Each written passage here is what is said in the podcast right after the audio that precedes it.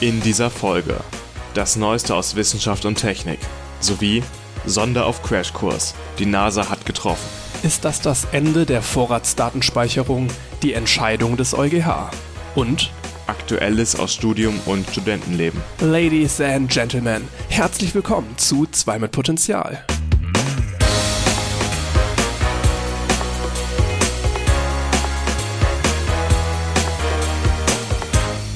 Folge 39. An meiner Seite ist Jan. und mein Name ist Max. Hallo.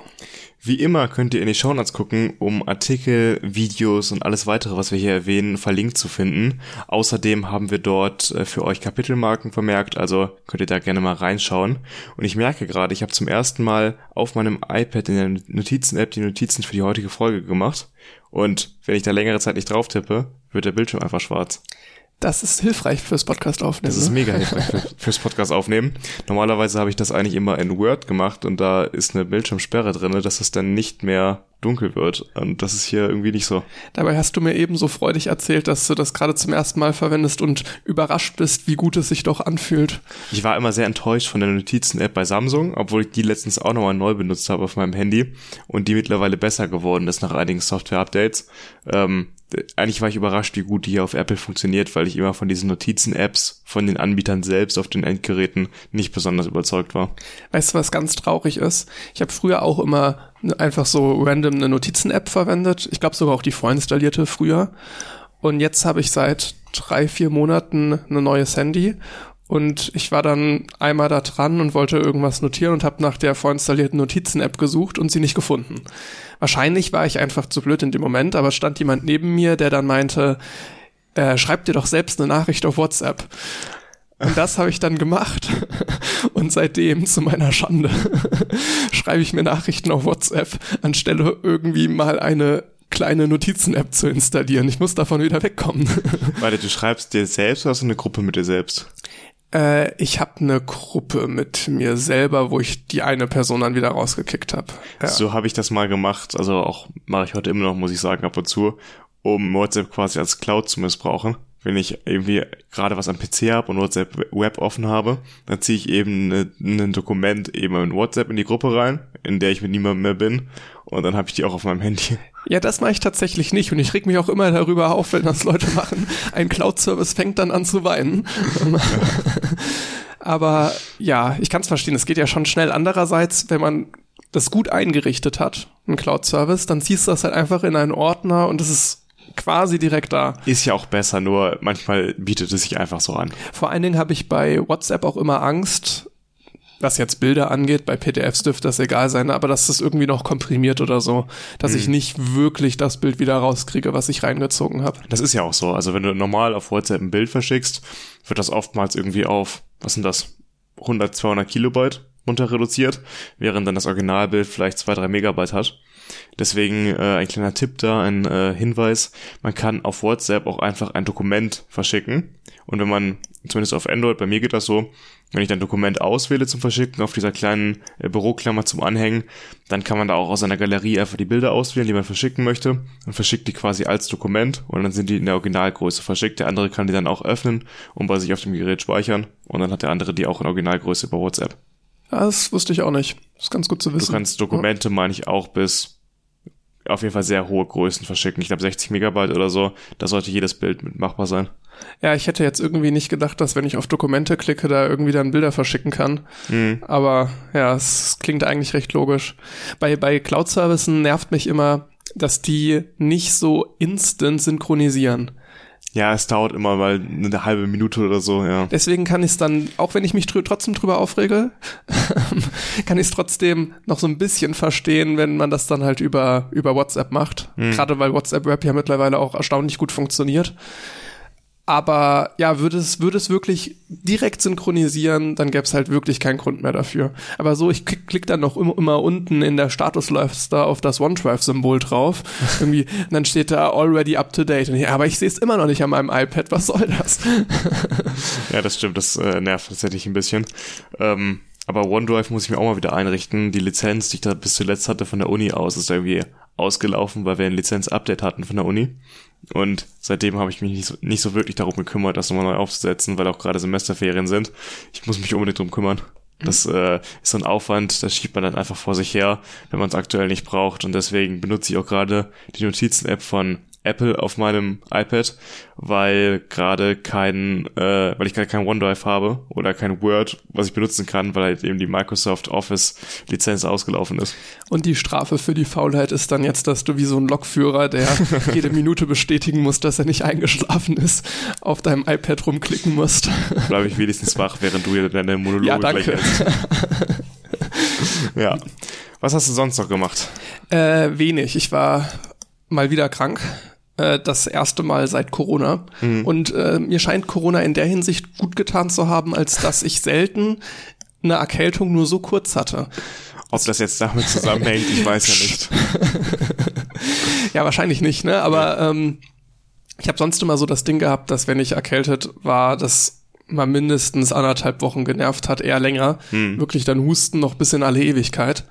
Und jetzt war es wirklich so drei, vier Tage und dann ging es wieder. Ist jetzt noch nicht perfekt, aber so, ich fühle mich echt okay. Und das, äh, ja, ich hoffe, das bleibt so. Das kurze Erkältung ziehe ich langen Erkältungen einfach vor. das kann ich gut nachvollziehen. Ich bin zum Glück drum herum gekommen. Ich war jetzt im Urlaub, wie ich letzte Folge auch kurz erwähnt hatte. Und da waren auch einige Leute krank. Und ich hatte das Glück, dass ich drum herum gekommen bin, mich anzustecken. Äh, das ist ja auch echt schade, wenn man im Urlaub gerade krank ist, weil man ja doch dann die Zeit gerne genießen würde. Und äh, ja, Glück gehabt. Normalerweise werde ich auch nicht so schnell krank. Dann war ich aber jetzt diesen, dieses Jahr schon einmal mit Corona, habe ich flach gelegen. Und dann war ich nochmal im Juli krank. Also ich hoffe mal, dass ich es für dieses Jahr hinter mir habe mit Krankheiten aber man weiß ja nie, ne? Gerade wenn man dann mit so einer Gruppe im Urlaub unterwegs ist und sich dann natürlich auch Zimmer teilt und so. Mm, ja. Ist schon, schon, ich meine, wir hatten das ja auch, wir hatten ja mal erzählt, dass wir im Prag-Urlaub noch mit einer Freundesgruppe war, auch jemand krank und da musste man auch ein bisschen gucken, dass auf welches, Zimmer, auf welches ja. Zimmer man den jetzt legt, ne?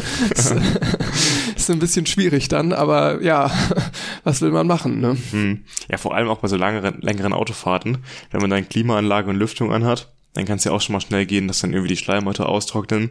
Man wird ja jetzt nicht von der Klimaanlage selbst krank, aber es macht einen einfach anfälliger für Viren, wenn man dann mit jemandem im Auto sitzt, der krank ist und man so ausgetrocknete Schleimhäute hat, dann ist der Körper einfach anfälliger dafür, selbst krank zu werden. Und das ist das Problem im Winter mit der in trockenen Heizungsluft und für Leute halten sich generell mehr in Innenräumen auf. Das wissen wir jetzt mittlerweile alle durch Corona. Dann steigen halt die Infektionszahlen nicht nur für Corona, sondern natürlich auch für die ganzen anderen Krankheiten, die es da noch gibt. Ja. Apropos Corona, ist es findet halt wirklich gar nicht mehr statt in den Medien. Ja, tatsächlich. Ne? Ich lese aktuell nur Sachen auf der, bei der Tagesschau-App von Gasumlagen und was weiß ich was. Und Corona äh, ist so komplett außen vor und ich bin mal gespannt, wie sich diese Abwesenheit in den Nachrichten eigentlich auswirken wird im Winter auf die Lage, weil das Bewusstsein dafür ja gar nicht mehr da ist. Da bin ich auch gespannt. Dadurch, dass jetzt so diese Gas-Heiz-Thematik das eigentlich abgelöst hat, aber Corona ja schon das Potenzial hat, im Winter wiederzukommen und dann wieder Stress zu machen. Mhm. Ob dann medial beide Themen wieder gleiche Aufmerksam kriegen oder gleiche Aufmerksamkeit kriegen oder das eine doch noch ein bisschen höher ist. Aber ob das so nochmal zurückkommt, ich bin gespannt. Die Folge wird jetzt am 30. September veröffentlicht und war es nicht so, dass ab dem 1. Oktober auch neue Corona-Maßnahmen gelten? So ein neues Maßnahmenpaket? Oh, habe ich tatsächlich nichts von, kann sein, aber ich, ich mein krieg schon. davon nichts mehr mit. Das ist gerade der Punkt. Bisher, immer wenn so ein neues Maßnahmenpaket verabschiedet wurde, war ich da super hinterher, das mir anzugucken. Und ich meine, jetzt ab dem 1. Oktober gilt wieder Neues und diesmal habe ich wirklich gar keine Ahnung, was da kommt. Also, äh, ich muss mir das echt nur jetzt in zwei Tagen durchlesen. Wir wir nehmen das gerade am Donnerstag auf und äh, ist nicht mehr so lange hin. Ne? Wenn ich zurückdenke, dass ich 2020 wirklich die Pressekonferenzen teilweise gesehen habe, wo dann irgendwie mm. die neuen Entscheidungen kamen. Äh, zum, zum Beispiel einmal die, wo dann generell äh, gesagt wurde, dass ich nicht mehr in die Schule muss. ja. Das, das war auch ganz witzig, weil ich äh, war da relativ gut informiert, würde ich behaupten, was jetzt so Politik und so weiter anging. Und ich bin halt schon in die Schule gefahren und dachte mir, es könnte echt gut sein, dass das mein letzter Schultag wird. Und hatte dann auch so mit ein bisschen ein paar Leuten darüber gesprochen und hatte auch so den Gedanken geäußert. Und äh, teilweise dachten die dann, ich wäre so voll der Hellseher im Nachhinein, obwohl man es echt hätte kommen sehen ja. können. Ja, im Nachhinein konnte man das auf jeden Fall kommen sehen. Aber in dem Moment äh, war es wahrscheinlich nicht allen so klar. Ähm, apropos, was man auch hatte kommen sehen, dass jetzt, wenn es kälter wird, natürlich wieder mehr Gas verbraucht wird, wo wir gerade eben bei ähm, Gasumlagen etc. kurz waren. Ich hatte jetzt gelesen, dass im September überdurchschnittlich viel Gas verbraucht wurde im Vergleich zu den letzten Jahren. Dass wir die Privathaushalte mehr Gas verbraucht haben. Hat das ein Temperaturbegründung? Ja, ist es kälter dieser Septem September? Dieser September im Durchschnitt kälter ist als die letzten Jahre. Und äh, da hat man auch direkt gesehen, in den Privathaushalten ging der Gasverbrauch halt wieder massiv nach oben. Ja, lieber jetzt alles heizen, wo ich noch kann, ne? Ja, genau. Nichts den Nachbarn gönnen, alles selbst verbrauchen, ja. Nee, es ist halt wirklich, ähm, sieht man jetzt die Problematik, wenn wir halt einen kalten Winter bekommen, dass es dann auch echt knapp werden könnte. Ja. Kann man da nicht sowas wie Klimaerwärmung machen? Als, als Lösung? Speed, Klimaerwärmung jetzt. Ob das dann sowas bringt, ich weiß es ja nicht. Ähm, ja, auch nochmal so ein Punkt, wo es jetzt spannend wird, was jetzt die Maßnahmen sind in Zukunft, äh, wie man da die Preise abfedern möchte, weil ich bin mal gespannt auf meine Nebenkostenabrechnung 2023. Apropos, hast du schon geheizt diesen Winter? Äh, ich hatte es vor, weil ich hatte ja immer erzählt, ne, dass ich jetzt so ein bisschen erkältet war und kam dann von meinen Eltern wieder zurück in die Wohnung. Es war doch relativ kalt und habe mir dann überlegt, gut, wäre jetzt schon nicht schlecht, irgendwie, wenn ich mich ein bisschen schone und möglichst warm hab und wollte dann die Heizung anmachen, hab dann aber festgestellt, dass, wie ich es schon von letztem Jahr gewohnt war, irgendwer an dem Sicherungsschrank war. Jedes Zimmer oder jede Wohnung vielmehr bei uns im Wohnheim hat so ein eigen, so eine zweite Tür, wo dann aber quasi so ein Mini-Technikraum ist. Und äh, irgendwie gehen da ab und zu auch die Hausverwalter dran und drehen da irgendwie freudig rum. Ich hatte es auch einmal, da kam ich zurück in mein Zimmer und kein Wasser lief mehr und dann konnte ich an den Schrank gehen und die Hauptleitung wieder aufdrehen. Das heißt, irgendwer war da dran, der einen Schlüssel hatte. Ne? Ja, ist ja abgeschlossen. Ne? Ist abgeschlossen, ja. ja. Und die Schlüssel sind individuell. Also es war jetzt kein anderer Bewohner, war irgendwie der Hausverwalter dran und hat mir den Wasserhahn einmal zugedreht. Prank. äh, und die drehen halt auch immer die Heizung aus hm. und sagen das auch nicht. und äh, deswegen, ja, wollte ich die wieder andrehen und habe nicht gefunden, wo. Obwohl ich es schon mal gemacht habe vor einem Jahr. und dann dachte ich mir, so fuck it, äh, es, es, es geht noch halbwegs, ziehe ich mich jetzt warm an und äh, passt. So viele Drehregler wird es ja nicht geben, oder? Ja, aber es, also es, es gab nicht so viele, aber ich von ein paar wusste ich, was sie tun und ich mehr gab's dann irgendwie auch nicht. Und dann dachte ja, dann wusste ich nicht mehr weiter. Muss man nachfragen jetzt, ne, die nächsten Ja, werde ich mich drum kümmern müssen, ja. das stimmt. Das Schöne an meiner Wohnung ist, dass sie relativ warm bleibt, also gut eingeschlossen von anderen Wohnungen drumherum. Deswegen, ich musste bisher auch noch nicht heizen und ich finde es auch gerade sehr angenehm von der Temperatur, obwohl ja. es draußen recht ja. kalt ist. Ähm, auch wenn es heute geht nochmal. Also gestern und vorgestern war deutlich kälter, jetzt heute ist ziemlich angenehm draußen. Ja, das äh, hat mir die letzten Winter auch immer schon geholfen, wenig zu heizen. Ich habe auch letztes Jahr ordentlich Geld zurückbekommen, was ich da ähm, im Voraus gezahlt habe an Heizkosten. Das Problem da ist natürlich, dass dadurch, dass ich so wenig verbraucht habe im letzten Jahr, mein Abschlag gesunken ist für dieses Jahr und dass dann die Nachzahlung natürlich umso größer wird, ich dann zu zahlen habe im Nachhinein. Aber warten wir mal ab. Ich bin zum Glück sehr sparsam, was dann das angeht. Aber wenn hier irgendwann Minusgrade sind im Winter, komme ich auch nicht drum herum ums, ums Heizen. Ich habe vor zwei, drei Wochen eine E-Mail gekriegt von dem Betreiber des Wohnheims. Und da stand drin, dass wir jetzt alle 40 Euro mehr Vorauszahlung für die Nebenkosten tätigen sollen. Sollen oder müssen? Es klang eher nach müssen, meine ich. Ja. Ja. Ich habe gar keine Ahnung, wie sowas in den Niederla Niederlanden nee, geregelt ist. Ich auch nicht, keine Ahnung. Das ist ja wirklich ein Standenfaktor, den wir da immer haben, dass teilweise Sachen da schon ein bisschen shady laufen. Irgendwo auch logisch, ne? Es ist ein privates Wohnheim, was Interesse daran hat, Geld zu verdienen und gerade dadurch, dass das dann ja ein Konzern ist, nicht mal irgendwie ein netter Vermieter oder sonst was, sondern halt wirklich ein ganz klares Profitinteresse besteht, ist, da wird da schon natürlich versucht, alles rauszuholen irgendwie. Mhm. Und da wünscht man sich doch mal mehr Ahnung von der Rechtslage in den Niederlanden zu haben. Aber die Hürde ist natürlich groß. Wenn du da jemanden beauftragst, zahlst du halt wieder richtig viel Geld. Ansonsten ist es ja so, irgendwer kennt immer einen, der dann da einen Rechtsanwalt hat oder kennt oder sonst wie eine Beratung kriegt. In Deutschland wäre das bei mir auch kein Problem. Ne? Mein Bruder äh, schreibt gerade sein erstes Staatsexamen, der könnte mir auf jeden Fall da Tipps geben. Oder wo ich Praktikum während meiner Schulzeit gemacht habe äh, in der Anwaltskanzlei, mit denen habe ich mich super verstanden. Ich glaube, die könnte ich auch jederzeit Sachen fragen. Aber nicht halt für Niederlande. Ist schon ganz praktisch, wenn man einfach Studierende aus Ländern hat oder aus einem Land, was die Sprache nicht spricht. Also die sprechen die Sprache nicht und haben keine Ahnung von der Rechtslage, auch wenn das natürlich jetzt im äh, in der EU nicht ganz so dramatisch ist, wie wenn du jetzt in einem anderen Land leben würdest, was nicht in der EU ist, weil man ja doch gemeinsame Standards hat.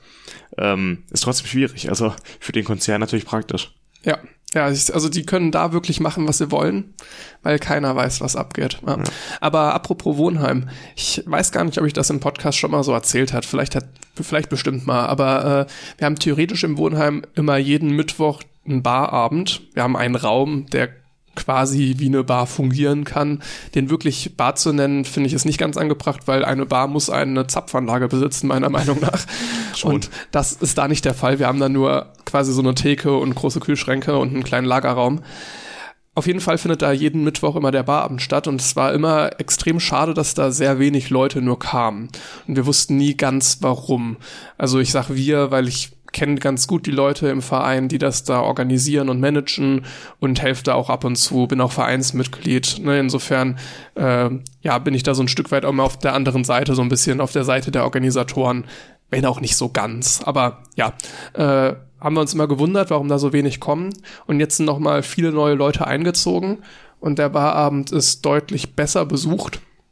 Aber ich weiß nicht, äh, ja, ich glaube, wir haben in anderen Kontexten da schon mal drüber gesprochen, aber ich komme da rein und es sitzen alle an ihrem Tisch in, in einer Reihe, komplett voll alle Tische, aber alle am Sitzen. Und okay. ich finde, das, das ist so ein Stimmungskiller da irgendwie. Zu sitzen ist ein Stimmungskiller. Killer, ja, es ist so eine, so eine Sitzparty da. Du kommst da rein und alle haben so ihren Platz und ihre Position und hängen dann da rum den Rest des Abends. Ja, gut, der Nachteil ist natürlich, wenn man sitzt, man hat immer die gleichen Leute neben sich sitzen und man hat nicht so eine auflockernde Durchmischung mal von Leuten und bekommt keine neuen Gesprächspartner. Das fällt mir immer auf, was ich immer sehr nice finde, wenn man mit einer Gruppe in eine Bar geht dann setzt man sich ja in einer gewissen Sitzordnung hin, ist ja meistens zufällig und quatscht da mit den Leuten neben sich mehr als mit den Leuten, die auf der anderen Seite des Tisches sitzen.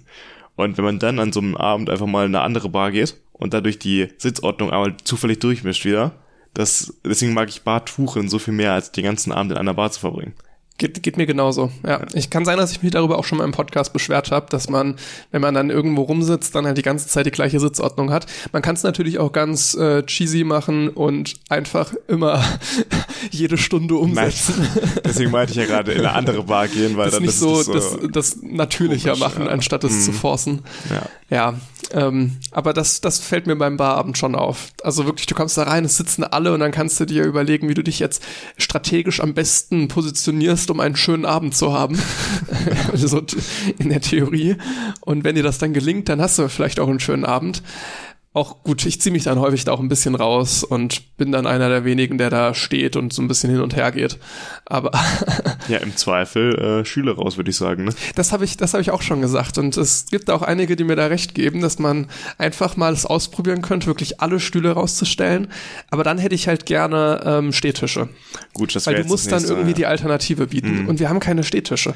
Ja, Städtische sind so viel praktischer für solche Events. Ja, weil eigentlich für alles sind Städtische besser. ja, es bietet halt die Möglichkeit, trotzdem zusammen sich zu stellen und an einem Tisch miteinander zu quatschen. Aber die Hemmschwelle, wegzugehen und sich zu anderen Leuten zu stellen, ist einfach geringer. Ja, es ist ja so ein krasser Move, wenn ich neben irgendwem sitze, dann aufstehe und mich woanders hinsetze. Genau. Das ist, stehen, ist so voll persönlich. Ja, ist viel einfacher auf jeden Fall. Wenn ich stehend irgendwo rübergehe, dann denkt man erst, ja, der macht das nur vor kurz oder er kommt gleich wieder und dann ergibt es sich irgendwie alles. Aber, mhm. ja. Nee, aber jetzt ist noch am Sonntag. Ja, genau, am Sonntag ist äh, noch das Erstsemestertreffen. Äh, das habe ich zusammen mit jemandem aus dem Wohnheim so ein bisschen organisiert und in die Hand genommen. Äh, das ist ungünstigerweise direkt nach einer großen Wohnheimsparty. Ich wollte gerade sagen, ne, das ist das direkt danach. Ein, ein, schlechtes Timing eigentlich, aber es ließ sich irgendwie nicht anders einrichten. Hatten wir auch nur so halb Einfluss drauf, obwohl wir das organisiert hatten. Also wir hatten Einfluss auf das Datum des Erstsemestertreffens, aber bei den Planungsmeetings für die Wohnheimsparty, da waren wir nicht da. Und dann haben die sich clevererweise überlegt, das genau davor zu legen. Naja, äh, reg ich mich jetzt nicht drüber auf. ja, ich würde auch sagen, bevor wir jetzt zu sehr in die Details von eurer Wohnheimsplanung geht, gehen, äh, können wir mal mit den Themen des Podcasts weitermachen. Nämlich zuerst mit den Neuigkeiten aus Wissenschaft und Technik.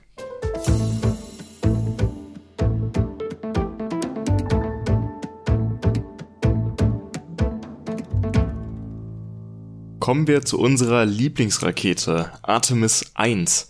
Äh, beziehungsweise die Rakete dahinter ist ja das äh, Space Launch System und Artemis 1 die Mission, die sich jetzt erneut verzögert. Äh, eigentlich war der Start für letzten Dienstag angesagt, nachdem er ja bereits Ende August, Anfang September verschoben wurde.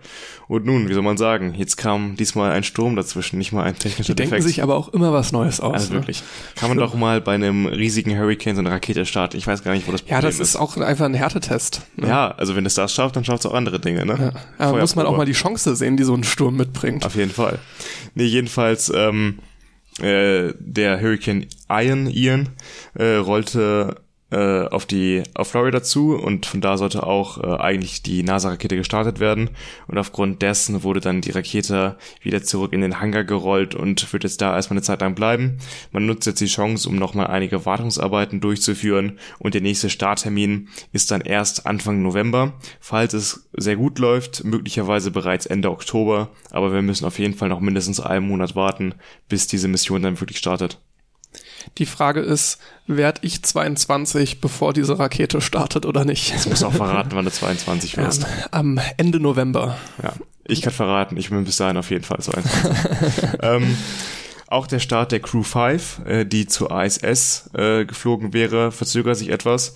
Ähm, ursprünglich war der Start für den 3. Oktober geplant, aber wegen der Folgen des Sturms n- wird die Rakete jetzt wohl erst am 4. oder 5. Oktober starten. Also da wird man gucken, dass man die jetzt ein, zwei Tage verzögert, um äh, die, dieses raue Wetter ein wenig abzuwarten.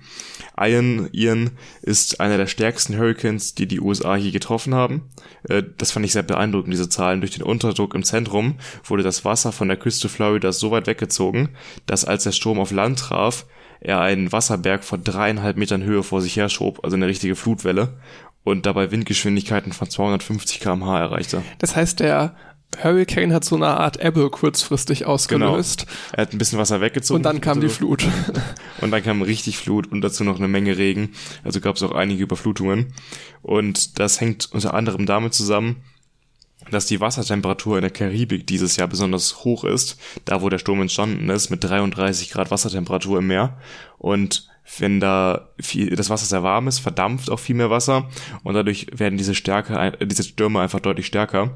Das hat unter anderem mit dem Klimawandel zu tun. Natürlich ist es recht schwer, die genauen Einflüsse des Klimawandels auf diesen einzelnen Sturm zu berechnen, aber man kann schon sagen, allgemein, wenn das Wasser wärmer ist, dann ähm, entstehen da stärkere Stürme an der Küste der USA.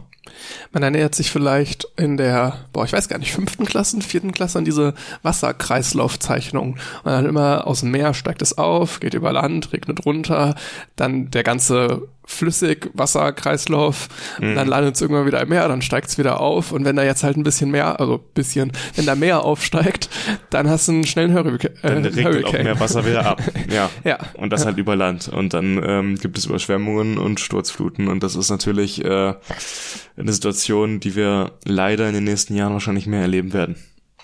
Ja, ja, dem Klimawandel sei Dank. Gut, das war's auch zu dem Thema. Dann äh, bleiben wir bei einem Weltraumthema. Äh, und zwar schauen wir auf den Mars. Da ja, gab es jetzt eine ganz interessante Aufnahme. Und zwar wurde aufgenommen, wie ein Meteorit mit T am Ende. Wir haben es eben extra nochmal gegoogelt, weil das, wir haben uns ja schon vor einigen Folgen, ist schon ein bisschen her, ne, dass es das letzte Mal war, sehr drüber lustig gemacht über diese Namensgebung von Meteorit mit T, Meteorit mit D und Meteor zum Beispiel. Meteor gibt's auch noch. Also jetzt mal kurz auf Pause drücken. Also ich würde dich ernsthaft fragen, wer weiß das eigentlich von euch? Ja, man muss ja sagen, ne, obwohl wir das echt schon häufiger gegoogelt haben, weil es immer wieder ja vorkommt und immer wieder Thema ist. äh, Wir wissen, wir wussten es auch nicht mehr, ne? Also, Vergisst es halt jedes Mal. Also nochmal kurz zusammenfassend. Ein Meteorit mit D, das ist der Stein, der durch die Atmosphäre fliegt, bevor er gelandet ist. Wenn er dann landet und auf der Erde liegt, dann ist es ein Meteorit mit T. Und dann, wenn er gelandet ist, auch wirklich, dann war er auch schon die ganze Zeit ein Meteorit. Dann bezeichnet man auch den Stein, der durch die Atmosphäre geflogen ist, um dann zu landen auf der Erde als Meteorit mit T. Und der Meteor ist die Leuchterscheinung, also die klassische Sternschnuppe, die dann in der Atmosphäre dabei entsteht. Also sehr einfach eigentlich, aber schwer zu merken. nächste Folge frage ich ab. Ja, ich bitte darum. Dann merke ich es mir vielleicht mal langfristig. Ja, äh, auf jeden Fall wurde jetzt das Geräusch eines Meteoriten äh, auf dem Mars aufgenommen und das würde ich einfach mal einspielen.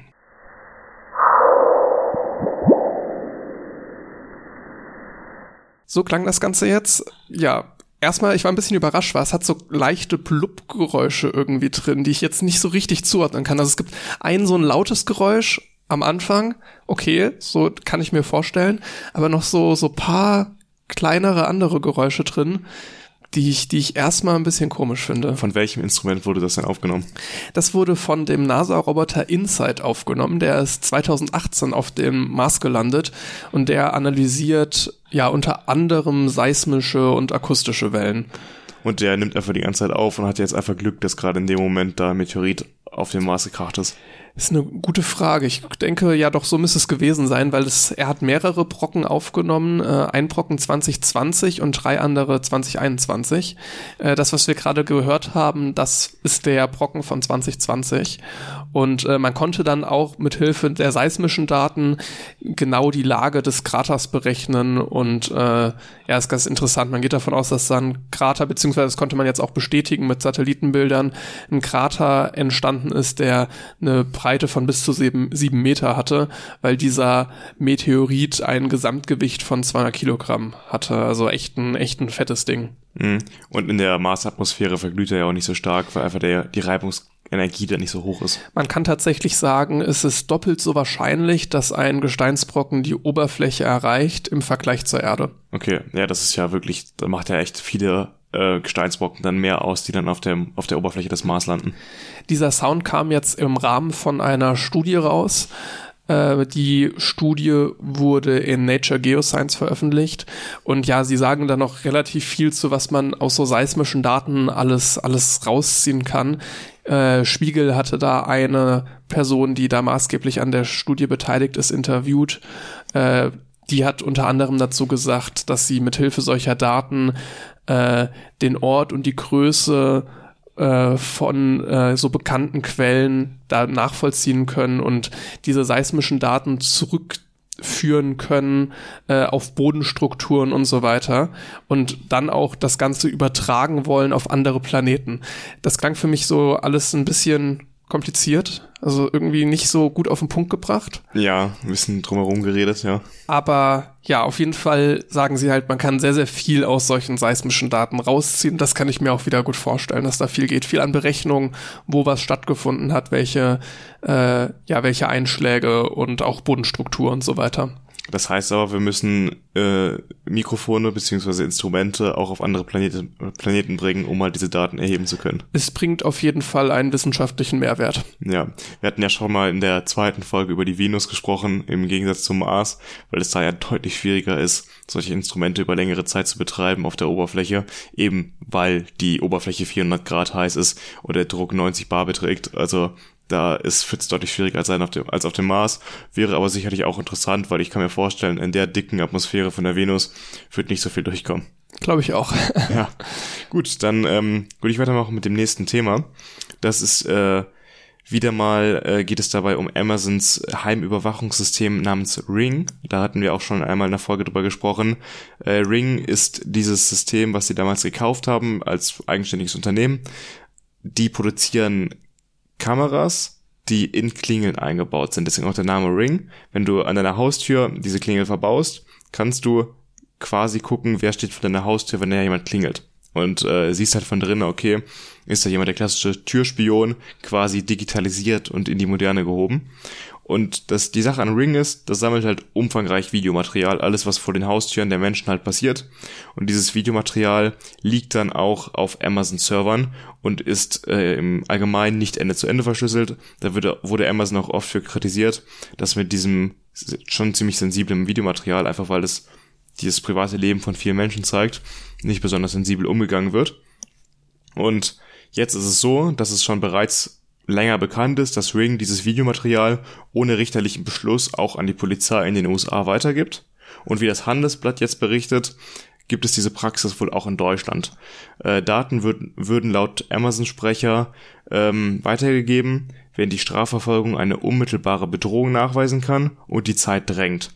Das sind ja jetzt erstmal sehr allgemeine Parameter. Also würde ich mal so zusammenfassen, eigentlich ist es willkürlich, wann Amazon Daten ohne richterlichen Beschluss weitergibt. Ich wollte gerade sagen, ne, Bedrohung nachweisen könnte ja auch man, also könnte man ja auch sagen, muss mit einem richterlichen Schluss, Beschluss einhergehen. Ich finde das halt immer eigentlich das Mindestmaß, um Daten herauszugeben, weil es dann halt eben eine rechtsstaatliche Legitimation gibt dafür, dass halt äh, Daten herausgegeben werden, weil so können natürlich Polizeien und Strafermittlungsbehörden äh, Ermittlungsbehörden ähm, eigentlich machen, was sie wollen mit persönlichen Daten von Menschen. Das kann ja auch sein, dass du an der Tür klingelst, die sowas verbaut hat und das gar nicht weißt und deswegen eigentlich unbewusst auf diesem Videomaterial zu sehen bist. Das äh, heißt ja nicht nur, dass du davon betroffen bist von diesen Dingen, nur wenn du so eine Ring-Kamera selbst in deiner Haustür hast, dann natürlich überproportional viel, aber das kann ja jeden von uns theoretisch treffen. Amazon zeigt dadurch dann einfach kein Rückgrat, dass sie sich, ja, ein, so die Polizei oder Politik macht eher Druck, dass sie die Daten rausgeben und das wahrscheinlich erstmal das Leichtere zu erfüllen anstatt irgendwie den Verbraucher zu schützen. Der Amazon-Sprecher hat dann dem Handelsblatt auch noch gesagt, dass dies nur selten vorkomme, aber Zahlen wollte das Unternehmen dann nicht verraten dazu. Ähm, ja, in den USA hat das Unternehmen bereits eine eigene Schnittstelle für die Polizei geschaffen, womit diese auf diese Daten zugreifen kann. Also das ist dann nur in Bedrohungslagen verwenden die das natürlich. ja. da, haben, da haben wir deren Ehrenwort. ja, natürlich. Aber es gibt zumindest schon mal eine Schnittstelle für diese Bedrohungslagen. Zum Glück. Ähm, Geben Sie den Grund der Bedrohung. Äh, hier in dem Artikel, den ich dazu gelesen hatte, auch die Rede von einem Alarmknopf. Ich weiß jetzt nicht genau, wie der ausgestaltet ist, dass das dann die Polizei da den benutzen kann, um halt Zugriff darauf zu gelangen, äh, zu bekommen. Aber keine Ahnung. Wir hatten halt schon einmal in dem Podcast drüber gesprochen, dass in San Francisco die Polizei dran ist, beziehungsweise die Vertreter der Polizei in der Politik, dass diese Zugriff bekommt auf private Überwachungskameras in ganz San Francisco. Und jetzt am 20. September wurden nun die Befugnisse der Polizei durch das Board of Supervisors ausgeweitet. Das heißt, die Ermittler dürfen jetzt live auf private Überwachungskameras mit Genehmigung des Betreibers oder mit richterlichem Beschluss zugreifen. Mit richterlichem Beschluss, wie gesagt, das ist schon mal eine super Legitimation, das finde ich auch dann trotzdem auch schwierig, klar, aber es hat zumindest so eine rechtsstaatliche Legitimation. Aber mit Genehmigung des Betreibers? Da hat jemand gerade eine schöne Haustür, die perfekt auf eine Straße filmt, auf eine öffentliche. Und dann erlaubt er das der Polizei, äh, dieses Videomaterial live zu benutzen bei irgendeiner Demonstration. Das kann es doch irgendwie nicht so wirklich sein, oder? Dass die Polizei ja. dann die Möglichkeit bekommt, so viele Videokameras mitschneiden zu können live. Jetzt kann man sich ja vorstellen, Leute wollen vielleicht an einem Protest, an einer Demo teilnehmen, was politisch vielleicht ein bisschen kritisch ist gerade. Und dann gibt es so eine allumfassende Überwachung. Jede Haustür ist potenziell äh, eine Überwachung von dir.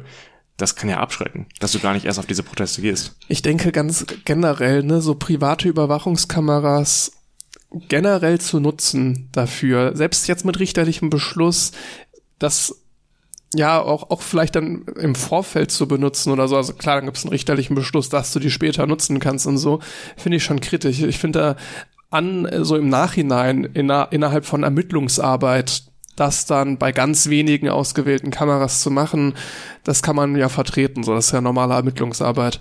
Aber so hat das irgendwie einen doch sehr unangenehmen Beigeschmack. Ja, ich finde diese omnipräsente Überwachung einfach kritisch, dass du dem nicht mehr entkommen kannst, wenn jeder Haustier potenziell dich überwacht. Der einzige Hoffnungsschimmer hier ist, dass in 15 Monaten diese Maßnahme nochmal neu bewilligt werden muss. Das heißt, in 15 Monaten wird das alles nochmal geprüft und sich angeschaut. Und diese Entscheidung wurde jetzt schon über die Beschwerden von verschiedenen äh, Bürgerrechtsorganisationen hinweg getroffen. Und man kann nur hoffen, dass in diesen 15 Monaten sich dieser Widerstand noch einmal verstärkt und dann vielleicht anders entschieden wird. Wir kommen zum, zum nächsten Thema und zwar geht's nochmal zurück in den Weltraum und diesmal geht es um einen Asteroiden. Was ist ein Asteroid? ich bin gespannt. Ja, als Asteroiden, Kleinplaneten oder Planetoiden werden astronomische Kleinkörper bezeichnet, die sich auf Keplerschen Umlaufbahnen um die Sonne bewegen und größer als Meteoriden, aber kleiner als Zwergplanete sind. Das Hast sagt schön vorgelesen. Wikipedia. Ja. ja. Nur um das jetzt mal vollständig zu haben, das Meteoriten, Meteoriden, Meteor, Asteroiden, Und was haben wir noch? Komet. Das sind die leichtesten, finde ich, weil die haben den Kometenschweif, meistens. Ja, aber das ist ja nicht die Definition, ne? Ja, aber dadurch kann man sich ganz gut herleiten, Das dass sind sie ja große Brocken aus Eis und Gestein, die einfach so eine hochelliptische Umlaufbahn um die Sonne haben und deswegen relativ selten bei uns im Zentrum des Sonnensystems dippen und den Rest der Zeit eigentlich außerhalb verbringen. Aber man kann sich ganz gut herleiten durch den Schweif, weil wodurch entsteht der Schweif? Durch das Schmilzen, Eis, ja. genau, durch die Zusammensetzung, die ja auch maßgeblich ist dafür, dass es ein Komet ist. Mhm, ja. Ja. Dann haben wir es jetzt sogar vollständig, die ganze Benennung. Fantastisch. Da gibt es sicherlich noch mehr Dinge, aber wir steigen ja, jetzt nicht tiefer ein. zumindest, zumindest die Basic. Ja, ja. Die Basic-Terminologie von Himmels... Ah, Körpern. Hören wir auf damit. äh, ja, und zwar, es geht um einen Asteroiden. Und zwar äh, startete 2014 die japanische Raumsonde Hayabusa 2 zu dem 300 Millionen Kilometer entfernten Asteroiden Ryugu. Ich glaube bestimmt so RYUGU. Mhm, Bestimmt, ja. Ryugu. Mhm. Äh, 2018 sammelte die Sonde dann Proben von diesem Himmelskörper und kehrte dann zurück zur Erde, schwenkte in die Erdumlaufbahn ein und setzte eine Kapsel mit den Proben ab. Und die wurde jetzt ausgewertet und dazu wurde, also nicht die Kapsel, sondern die Proben, und dazu wurde eine Studie in der Fachzeitschrift Science veröffentlicht. Beteiligt waren daran letztendlich so ein Team aus 150 Wissenschaftlerinnen und Wissenschaftlern rund um den Forscher Tomoe Nakamura. Und ja, letzt, was letztendlich in dieser, in dieser Probe drin war, beziehungsweise in der Kapsel drin war, das waren 5,4 Gramm Staub. Und darin fanden sie kohlensäurehaltiges Wasser mit Salz und organischem Material. Äh, Das bedeutet? Äh, dass man diese These, was ja immer noch eine These ist, aber schon ja häufig oder vieles gefunden hat, was darauf hindeutet, dass äh, Asteroiden das Wasser auf die Erde gebracht haben. Das stützt das Ganze nochmal. Also diese Frage, ich, das hatten wir uns ja auch häufiger gestellt, wie kam Wasser auf die Erde? Kann man jetzt noch einmal mehr sagen, es ist wahrscheinlich, dass das durch Asteroiden passiert ist. dass dann über die Jahrmilliarden die ersten, in denen die Erde existiert hat, so viele Asteroiden eingeschlagen sind mit Wasser drauf, dass sich irgendwann die Ozeane gefüllt haben damit. Ja. ja. Das ist äh, tatsächlich eine sehr interessante Idee, weil damit ja auch einhergeht, dass das Leben gar nicht auf der Erde hätte entstehen müssen unbedingt, sondern dass es mit einem dieser Asteroiden auf die Erde gekommen ist und dass diese Mikroben vielleicht von einem anderen Planet Planeten kommen, wo das Leben eigentlich entstanden ist. Willst du sagen, wir sind alle Aliens? Vielleicht sind wir alle Aliens, ja. Das äh, kann durchaus sein. Das ist nicht auszuschließen. Ist ein sehr interessantes Thema auf jeden Fall. Ja, hast ein du recht. Thema der Astrobiologie ist auch ein sehr spannendes Forschungsgebiet. Wenn man sich darauf spezialisiert, da musst du mal Jobs finden. Ja, aber es, die Jobs, die es da gibt, die sind halt ziemlich cool. äh, jedenfalls, äh, wenn du jetzt durch bist, würde ich weitermachen mit Ja. anderen japanischen Wissenschaftlern. In Japan hat sich jetzt nämlich ein Fernsehsender und eine Universität zusammengetan, um eine App zu entwickeln. Erstmal eine lustige Kombi, äh, dass der Sendai Television Sender und die Tohoku Universität sich da zusammentun. Die haben äh, eine Smartphone-App, ein Spiel, um genauer zu sein, äh, entwickelt um Gesundheitsvorsorge zu, Gesundheitsvorsorge zu betreiben. In Japan ist die Krankheit grüner Star ein relativ großes Problem. Das ist eine Augenkrankheit, die zu dauerhaften Sehschäden führt. Ähm, durch erhöhten Augeninnendruck schädigt, äh, ist der Sehnerv geschädigt und das passiert oft über längere Zeiträume und bleibt lange unbemerkt. Äh, ich bin kein Experte, was Medizin angeht. Das habe ich jetzt dazu gelesen. Äh, hat man aber vielleicht schon mal gehört, im Unterschied zum grauen Star, wo ja die Linse trüb wird, so dass man dadurch weniger sieht. Grauer Ähm, Star war mir ein Begriff vorher, Ja. jetzt grüner Star nicht wirklich. grüner Star ist das quasi nochmal ein bisschen subtiler und hat eine andere Ursache, nämlich durch diesen Augeninnendruck. Und was diese Zusammenarbeit jetzt versucht mit diesem Smartphone-Spiel, ist äh, eine Sensibilität dafür zu schaffen und auch Leuten zu ermöglichen, das früher bei sich zu entdecken, wenn ihre Sehkraft nach und nach schwindet. Das Spiel heißt Meteor Blaster und dabei ähm, durchlaufen. Kurze Zwischenfrage. Was ist denn ein Meteor? Also wahrscheinlich ist Meteor hier sogar falsch benannt. Ne? Der Meteorblaster ist. Stimmt, wenn äh, du den kaputt machst, bevor der aufsteigt. Meteor ist ja sowieso nur die Leuchterscheinung und gar nicht das Objekt. Stimmt, ja, das wäre Meteorit. Meteoritplaster wäre dann aber auch falsch, weil es ja, oder, Meteorite-Blaster. ja, aber andererseits, der Staub kommt dann ja schon noch auf den Boden. Ne? Ach, bitte. Das reicht. ähm, ich, auf jeden Fall durchlaufen die Spieler in einem fünfminütigen, in einer fünfminütigen Selbstdiagnose vier Spielstufen.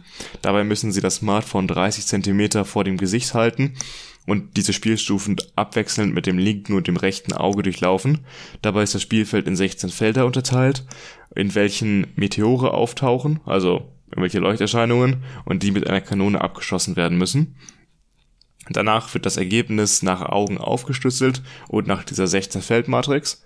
Und aufgrund dieses Ergebnisses kann dann die Sehkraft ermittelt werden, beziehungsweise äh, ein Risiko für einen grünen Star und kann dem Spieler nahelegen, okay, vielleicht wäre es mal besser, sich mit dem Arzt auseinanderzusetzen.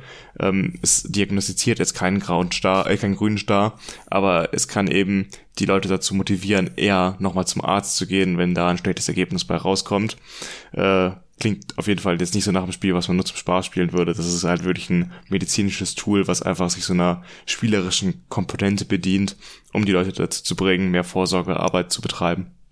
Ist interessant, weil es gar nicht mal so komplex klingt. Ne? So ein bisschen wie der Programmieranfänger hat sich irgendwas überlegt und verpackt mhm. das gerade ziemlich, ziemlich gut. Ja.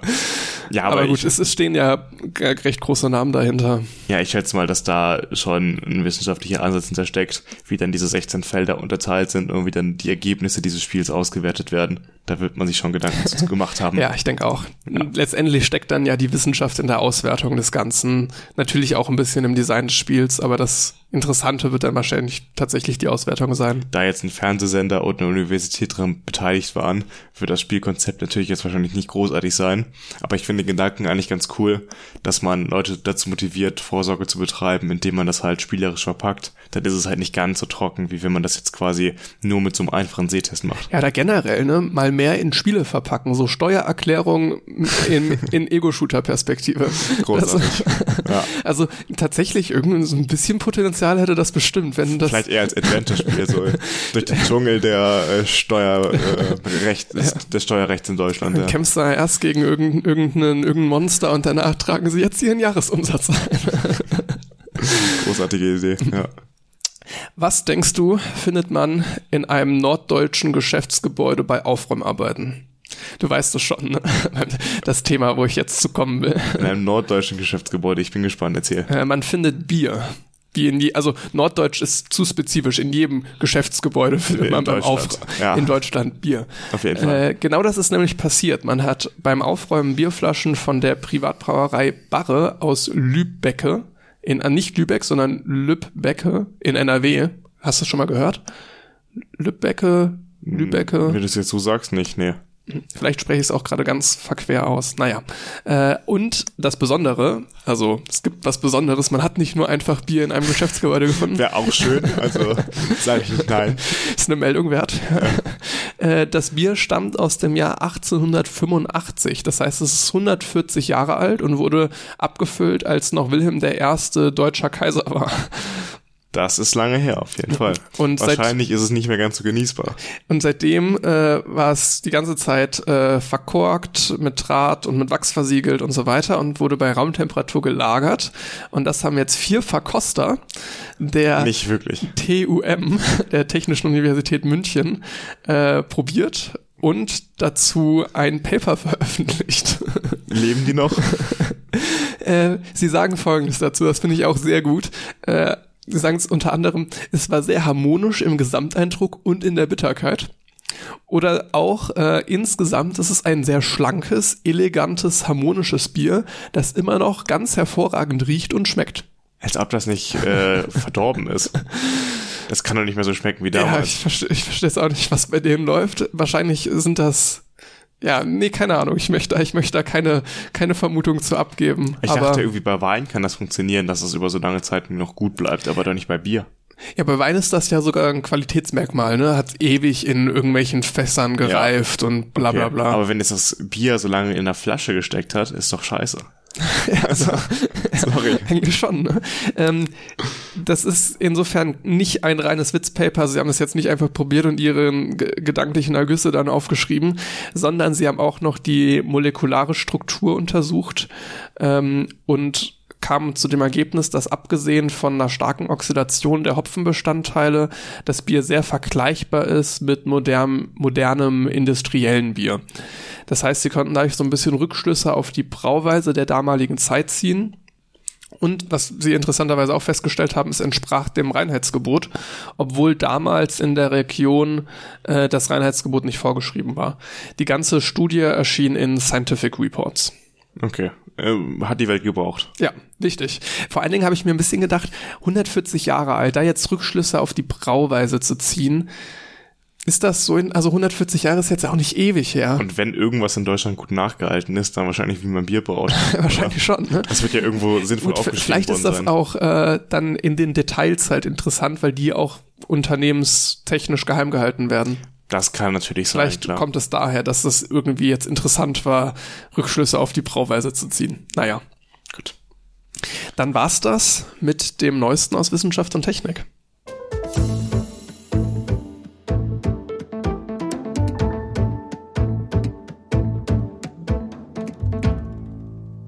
Bereits nach dem Start Ende 2021 haben wir in diesem Podcast über die DART-Mission gesprochen. Jetzt weiß ich natürlich nicht, wer diesen äh, diese Folge hört und auch schon die andere Folge gehört hat. Äh, auf jeden Fall war da die DART-Mission schon Thema und dann haben wir ausführlich über die Ziele dieser Mission gesprochen. Ähm, DART steht für Double Asteroid Redirection Test und äh, wie der Name schon sagt, geht es darum, mit einer Sonde einen Asteroiden zu redirecten, also abzulenken. Und in der Nacht auf Dienstag um 1.14 Uhr in mitteleuropäischer Sommerzeit traf die DART-Sonde planmäßig auf den Asteroidenmond Dimorphos, der den Asteroiden Didymos umkreist. Das ist also ein binäres Asteroidensystem, wo ein kleiner Asteroid um einen großen herum, herumkreist. Und äh, ich glaube, das könnte mit eines der einzigen Male sein, wo Jubel ausgebrochen ist, als eine Sonde in einen Himmelskörper gekracht ist. Ich finde die beste Beschreibung von dem, was äh, bei der Datenmission passiert hat, eigentlich Google. Wenn man einfach eine Datenmission eingibt und sucht, dann geht so eine kleine Animation an über den Suchergebnissen, wo so eine Sonde reinfliegt, irgendwo ins Weiße auf ja, auf den, bei den Google-Suchergebnissen reinkracht und einmal der Bildschirm wackelt, also beziehungsweise der Inhalt auf dem Bildschirm wackelt und sich dann die ganzen Google-Suchergebnisse so leicht schräg im Bild positionieren nach dem Einschlag. Ja, ich weiß nicht, wie lange das noch ist, aber gebt mal Dartmission in Google ein, dann könnt ihr das auch bewundern. Ich meine, warum sollte man das wieder deaktivieren? Diese Das ist, Funktion. ja, wahrscheinlich, wahrscheinlich so ein- bleibt das einfach, ne? So ein Gimmick, was man ja beibehalten Warte, kann. das kann ich ja mal kurz testen, wenn ich jetzt ähm, James Webb eingebe. War das auch mit einer Animation? Das, weiß ich nicht genau, aber irgendwas hatten sie da doch auch gemacht, dachte ich. Also Google leistet da auf jeden Fall coole Öffentlichkeitsarbeit, indem man äh, kleine Animationen und sowas einbaut. Dann äh, natürlich begeistert man so ein bisschen die Öffentlichkeit mehr dafür. Bei Ich- James Webb habe ich übrigens jetzt gerade nichts Besonderes mehr gefunden. Aber ich bin mir auch nicht mehr ganz sicher, was es war. Aber ich dachte, es wäre was gewesen. Naja, Jedenfalls äh, recherchiere ich meistens oder Google alles, was ich, oder ich sag schon googeln. Ich suche alles im Internet über DuckDuckGo und äh, habe deswegen nicht so viel mit Google am Hut. Ähm, deswegen musstest du mir das auch gerade erst sagen, dass es die, diese Animation gibt. Ich hatte das gar nicht mitbekommen. Aber auf jeden Fall wieder ein kleines cooles Gimmick, was da eingebaut wurde. Äh, jedenfalls war, wie gesagt, der Einschlag sehr erfolgreich. Äh, der, die Sonde traf mit einer Geschwindigkeit von 6 Kilometern pro Sekunde, auch schon mit einer ordentlichen Karacho auf den Asteroiden. Äh, jetzt kann man sich natürlich überlegen, man möchte ja dem Asteroiden einen möglichst, gro möglichst großen Impuls mitgeben. Impuls, Geschwindigkeit mal Masse. Äh, so eine Sonde hat nicht sonderlich viel Masse verglichen mit so einem Asteroiden. Deswegen ist natürlich wichtig, dass er eine besonders hohe Geschwindigkeit hat, um diesen Asteroiden zu treffen. Und ich fand es einfach super beeindruckend, dass man jetzt nach fast zehn Monaten Reisezeit so einen kleinen Asteroiden so perfekt treffen konnte. Man hat ja dann auch verschiedene Manöver durchgeführt. Es gibt ja in der Raumfahrt sowas, das nennt sich Swing-Manöver, Swing-by-Manöver, wodurch man Schwung nimmt an einem großen Himmelsobjekt, äh, an der Gravitation dieses Himmelsobjekts, um dann Geschwindigkeit aufzubauen und dass das alles so genau berechnet werden kann, dass man nach zehn Monaten so einen kleinen Asteroiden trifft. das ist schon sehr faszinierend, ja. Auf jeden Fall. Äh, jedenfalls hat dieser kleine Asteroidenmond einen zwölfstündigen Orbit und die Zielsetzung ist, dass der um mindestens 73 Sekunden und bis zu 10 Minuten verkürzt wird. Äh, die genaue Auswertung erfolgt jetzt noch von den Umlaufwerten dieses kleinen Asteroidenmonds und da wird man sehen, was man da genau mit erreicht hat. Das ist auch der Grund, warum man ein Binärsystem ausgewählt hat. Man hätte natürlich auch irgendeinen anderen Asteroiden abschießen können, aber hier ist es besonders einfach, den Effekt zu messen, den dieser Einschlag im Endeffekt hat, weil der Asteroid sich, also der große Asteroid, sich in regelmäßigen Abständen kurz verdunkelt, weil der kleine Asteroidenmond drumherum kreist. Und jetzt kann man diese Peri Periodizität natürlich einfach wieder messen und feststellen, ob sie langsamer oder schneller geworden ist oder auch gleich geblieben ist und kann den genauen Grad des Einflusses, den die Sonne da genommen hat, messen und was, das ist natürlich deutlich einfacher als bei irgendeinem anderen Asteroiden. Äh, das Ganze ist ein Konzept zur Asteroidenabwehr, was die NASA testet und ist natürlich ganz sinnvoll, falls irgendwann mal ein großer Asteroid auf die Erde zufliegen sollte, kann man dann, wenn man genau weiß, was man auf so einen Asteroiden draufschicken muss, bestimmen, wie man diesen Asteroiden dann von seiner Bahn ablenkt und im besten Fall natürlich weg von der Erde, sodass dieser uns nicht trifft. Diese beiden Asteroiden, die man da jetzt im Doppelsystem abgeschossen hat, stellen keine Gefahr für die Erde dar und das ändert sich auch nicht durch die Kollision. Ich hatte da einen lustigen Artikel vom Postillon gesehen. Postillon, wer das nicht kennt, ist ja so eine Satire-Seite, die halt immer äh, bewusst Falschmeldungen streuen, um halt äh, damit Satire zu machen. Und die hatten geschrieben, ja, jetzt nach der Kollision die, sind die beiden Asteroiden auf dem Weg zur Erde. Beziehungsweise The Onion ist das Pendant dazu im Englischen, hatten geschrieben, NASA shocked, äh, Asteroid fires back und dann ein Asteroid mit so einer riesigen Rakete, die er abfeuert. äh, Auch gut. ist schon ein guter Artikel gewesen, auf jeden Fall. Ähm, jedenfalls äh, ist da, geht davon keine Gefahr aus. Es war einfach nur zum Testen für dann den Ernstfall. Äh, außer es wäre voll krass, also jetzt sind wir im Bereich der Verschwörungstheorien. Das wäre eigentlich die perfekte Tarnung, falls es echt irgendwie einen gefährlichen Asteroiden geben sollte. Stimmt, ja. Um zu verhindern, dass so eine, so eine, Massenpanik ausbricht. Einfach sagen, okay, wir so testen So ein Don't-Look-Up-Ding. Ja, wir testen einfach nur, ob das vielleicht funktioniert. Der stellt keine Gefahr dar. Das kann wahrscheinlich jeder Hobbyastronom ausrechnen, wenn er den beobachtet, die Flugbahn. Aber äh, es, so im ersten Moment ja. ist es eine gute Verschwörungstheorie. Ja, da könnte man was mit aufbauen. Da könntest du so ein Experiment bezüglich Verschwörungstheorien machen. Aber ich, ich möchte es gar nicht googeln. Hat bestimmt irgendwer, oder? Wahrscheinlich, ja. Ich äh, bin mir fast sicher. Jedenfalls äh, werde ich auch in den Shownotes einige Bilderreihen verlegten, die als Animation zu sehen sind, damit man sich das Ganze mal selbst ansehen kann. Denn von der Erde aus war dieser Einschlag von der Südhalbkugel aus zu sehen. Da gab es einige Aufnahmen aus Südafrika von diesem Einschlag und auch die Sonde selbst hat Fotos gemacht, nämlich eine pro ein Foto pro Sekunde, was dann zu einer Animation zusammengefasst wurde. So kann man sich also den Einschlag aus der Perspektive der Sonde angucken und gleichzeitig von der Erde aus. Ich finde diese kleine Animation von, der, von den Aufnahmen von der Erde aus sehr beeindruckend, weil man so einen kleinen Lichtpunkt sieht, der da im Himmel entlang äh, fliegt und auf einmal sehr viel heller wird. Das heller werden ist jetzt keine große, kein großer Feuerball, der da explodiert. Das liegt daran, dass der äh, Staub aufgewirbelt wird von diesem Asteroiden und dadurch in dem Moment mehr Sonnenlicht reflektiert wird, was dann von der Erde aus zu sehen ist. Auch die Aufnahme von der Sonde selbst ist sehr interessant, weil man wirklich noch eine Aufnahme kurz vor dem Einschlag von der Oberfläche direkt hat. Also man sieht die einzelnen Steine, die darauf herumliegen und ähm, wie dann das Bild, ich glaube, das letzte Bild ist nicht mehr vollständig übertragen worden. Da sieht man dann noch so einen kleinen Streifen von. Äh, und danach kamen halt keine Bilder mehr an. Ich finde es schade, dass sie so eine geringe Framerate hatten.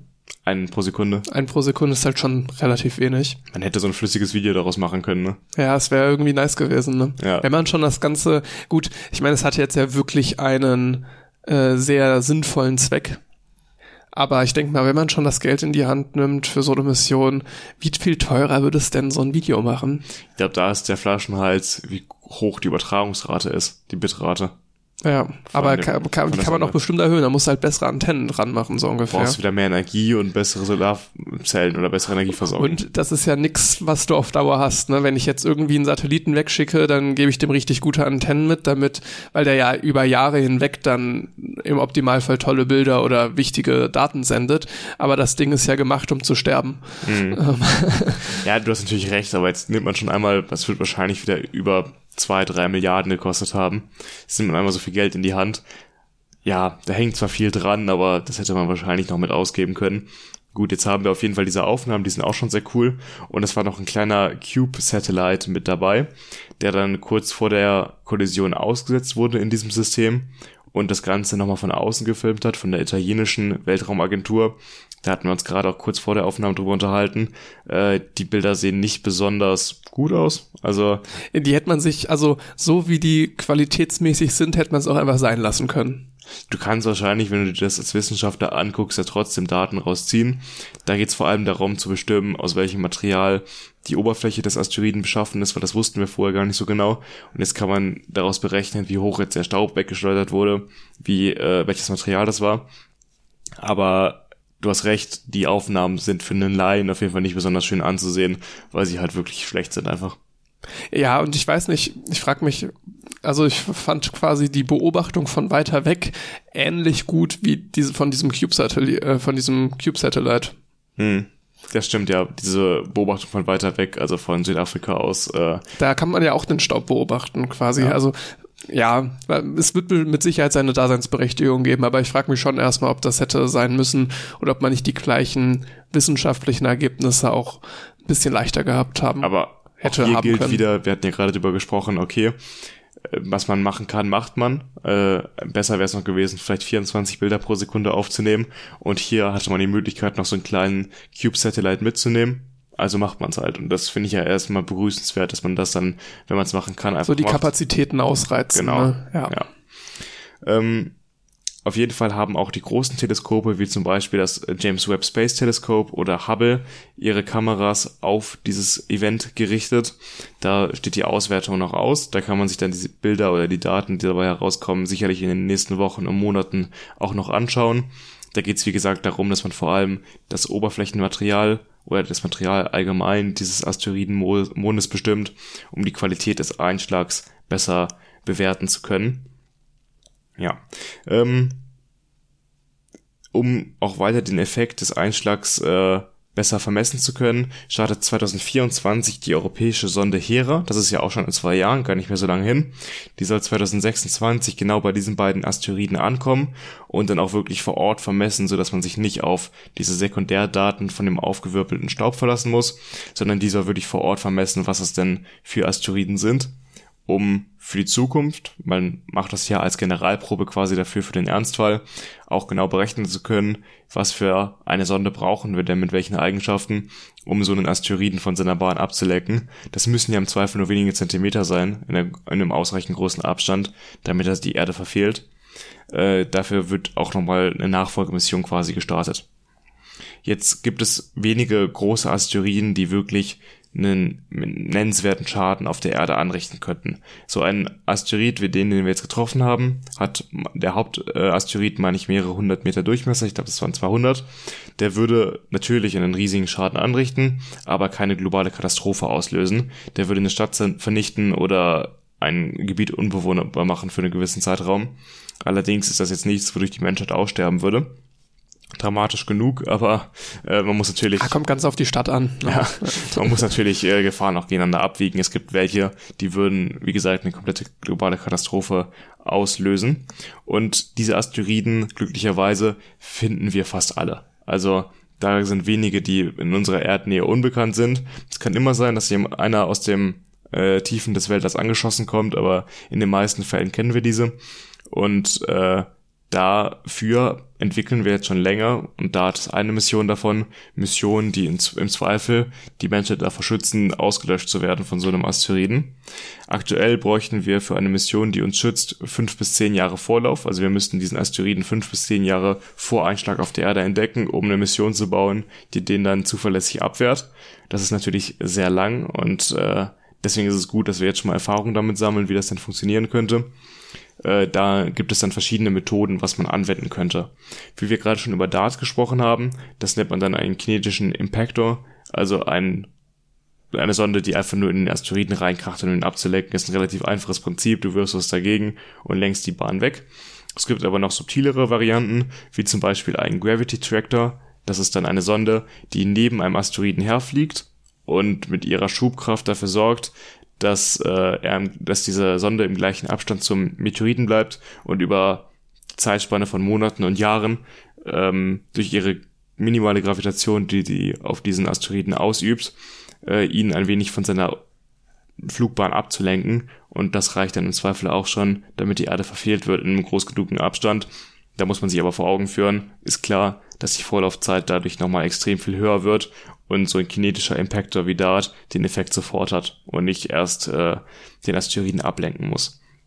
Gleiches Prinzip wäre ein Ion- bzw. Laserstrahl von der Erde aus. Es klingt halt mega futuristisch, aber wir würden mit so einem Laserstrahl natürlich nicht äh, so einen Asteroiden in seine Bestandteile sprengen. Wir würden einfach nur mit dem Strahlungsdruck des Lasers dafür sorgen, dass der über eine sehr lange Zeit eine sehr, eine sehr leichte Ablenkung von seiner Bahn erfährt und damit im Endeffekt das Resultat zur Folge hätte, dass er nicht auf der Erde einschlägt.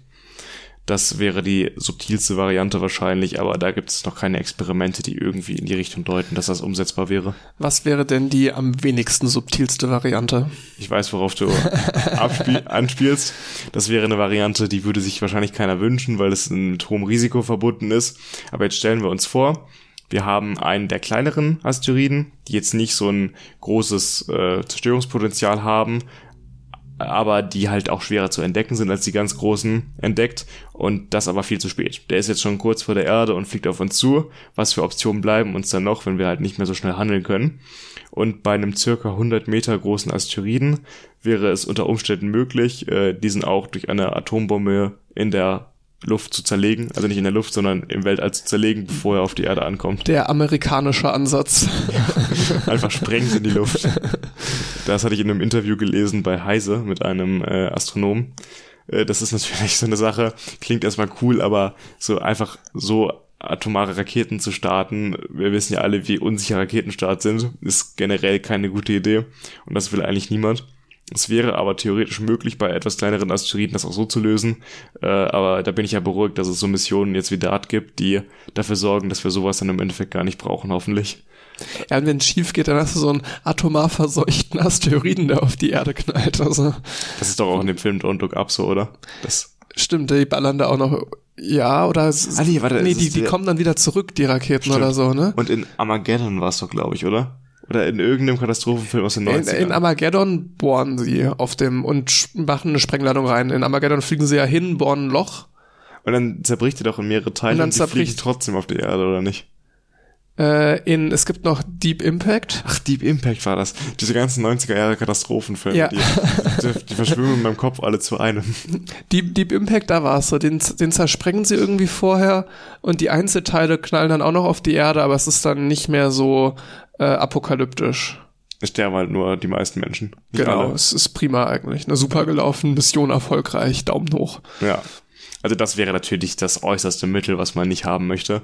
Äh, also wir schicken jetzt keine Crew da hoch wie in den äh, Armageddon-Filmen, die dann deine Sprengladung positionieren. Also das wäre wahrscheinlich so mit die dümmste Idee, die es da gibt. Das war ein super Aufhänger, da konntest du diese ganze Bohr-Crew nehmen, um die auf den Asteroiden zu schicken. Mhm. Super Aufhänger für einen Film. Ja. äh, jedenfalls kann ich nur empfehlen, sich diese Videos mal anzugucken, um auch zu verstehen, worüber wir hier reden. Also jetzt die Videos von dem Einschlag dieser Dartsonde. Du meinst nicht Deep Impact? die kann man sich auch gerne anschauen. Ist vielleicht nur nicht so das beste Vorbild dafür, was man dann im Zweifel macht, wenn es dann äh, zur Sache geht. Wir hatten auch schon mal in diesem Podcast darüber gesprochen, dass eine Mission auch für die Ende der 20er Jahre geplant ist, ähm, eine Sonde quasi auf Abruf im Lagrange-Punkt 2 zu parken der Lagrange-Punkt 2 ist ja der Punkt, wo auch äh, James Webb, das Teleskop, aktuell geparkt ist.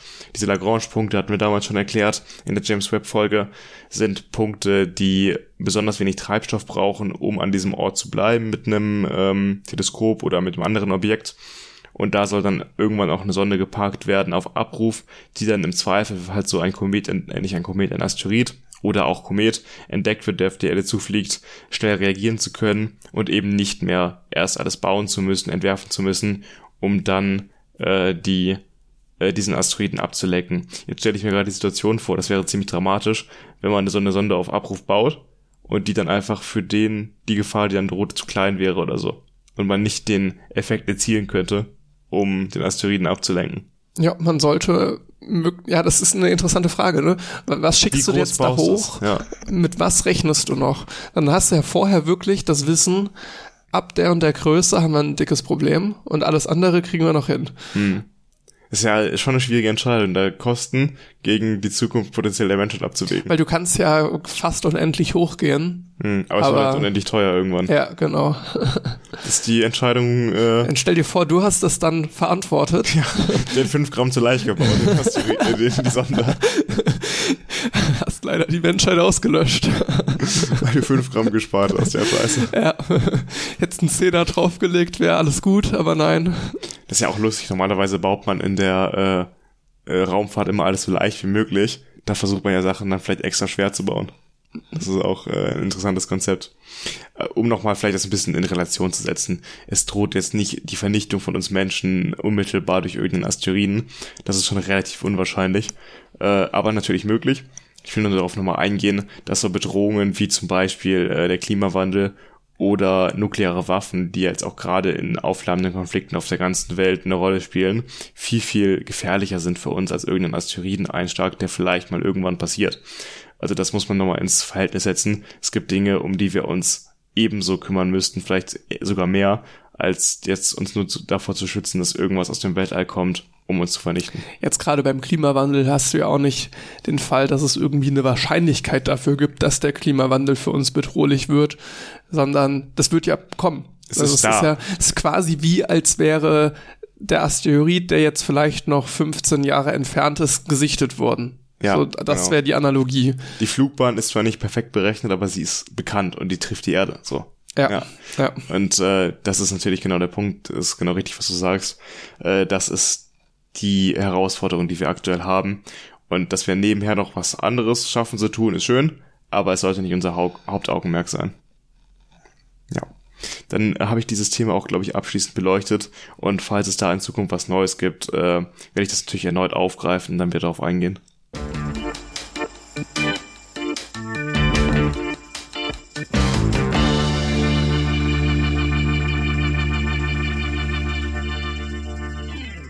Wir kommen zum nächsten Thema. Und zwar hat der EuGH ein sehr wichtiges Urteil gefällt zum Thema Vorratsdatenspeicherung.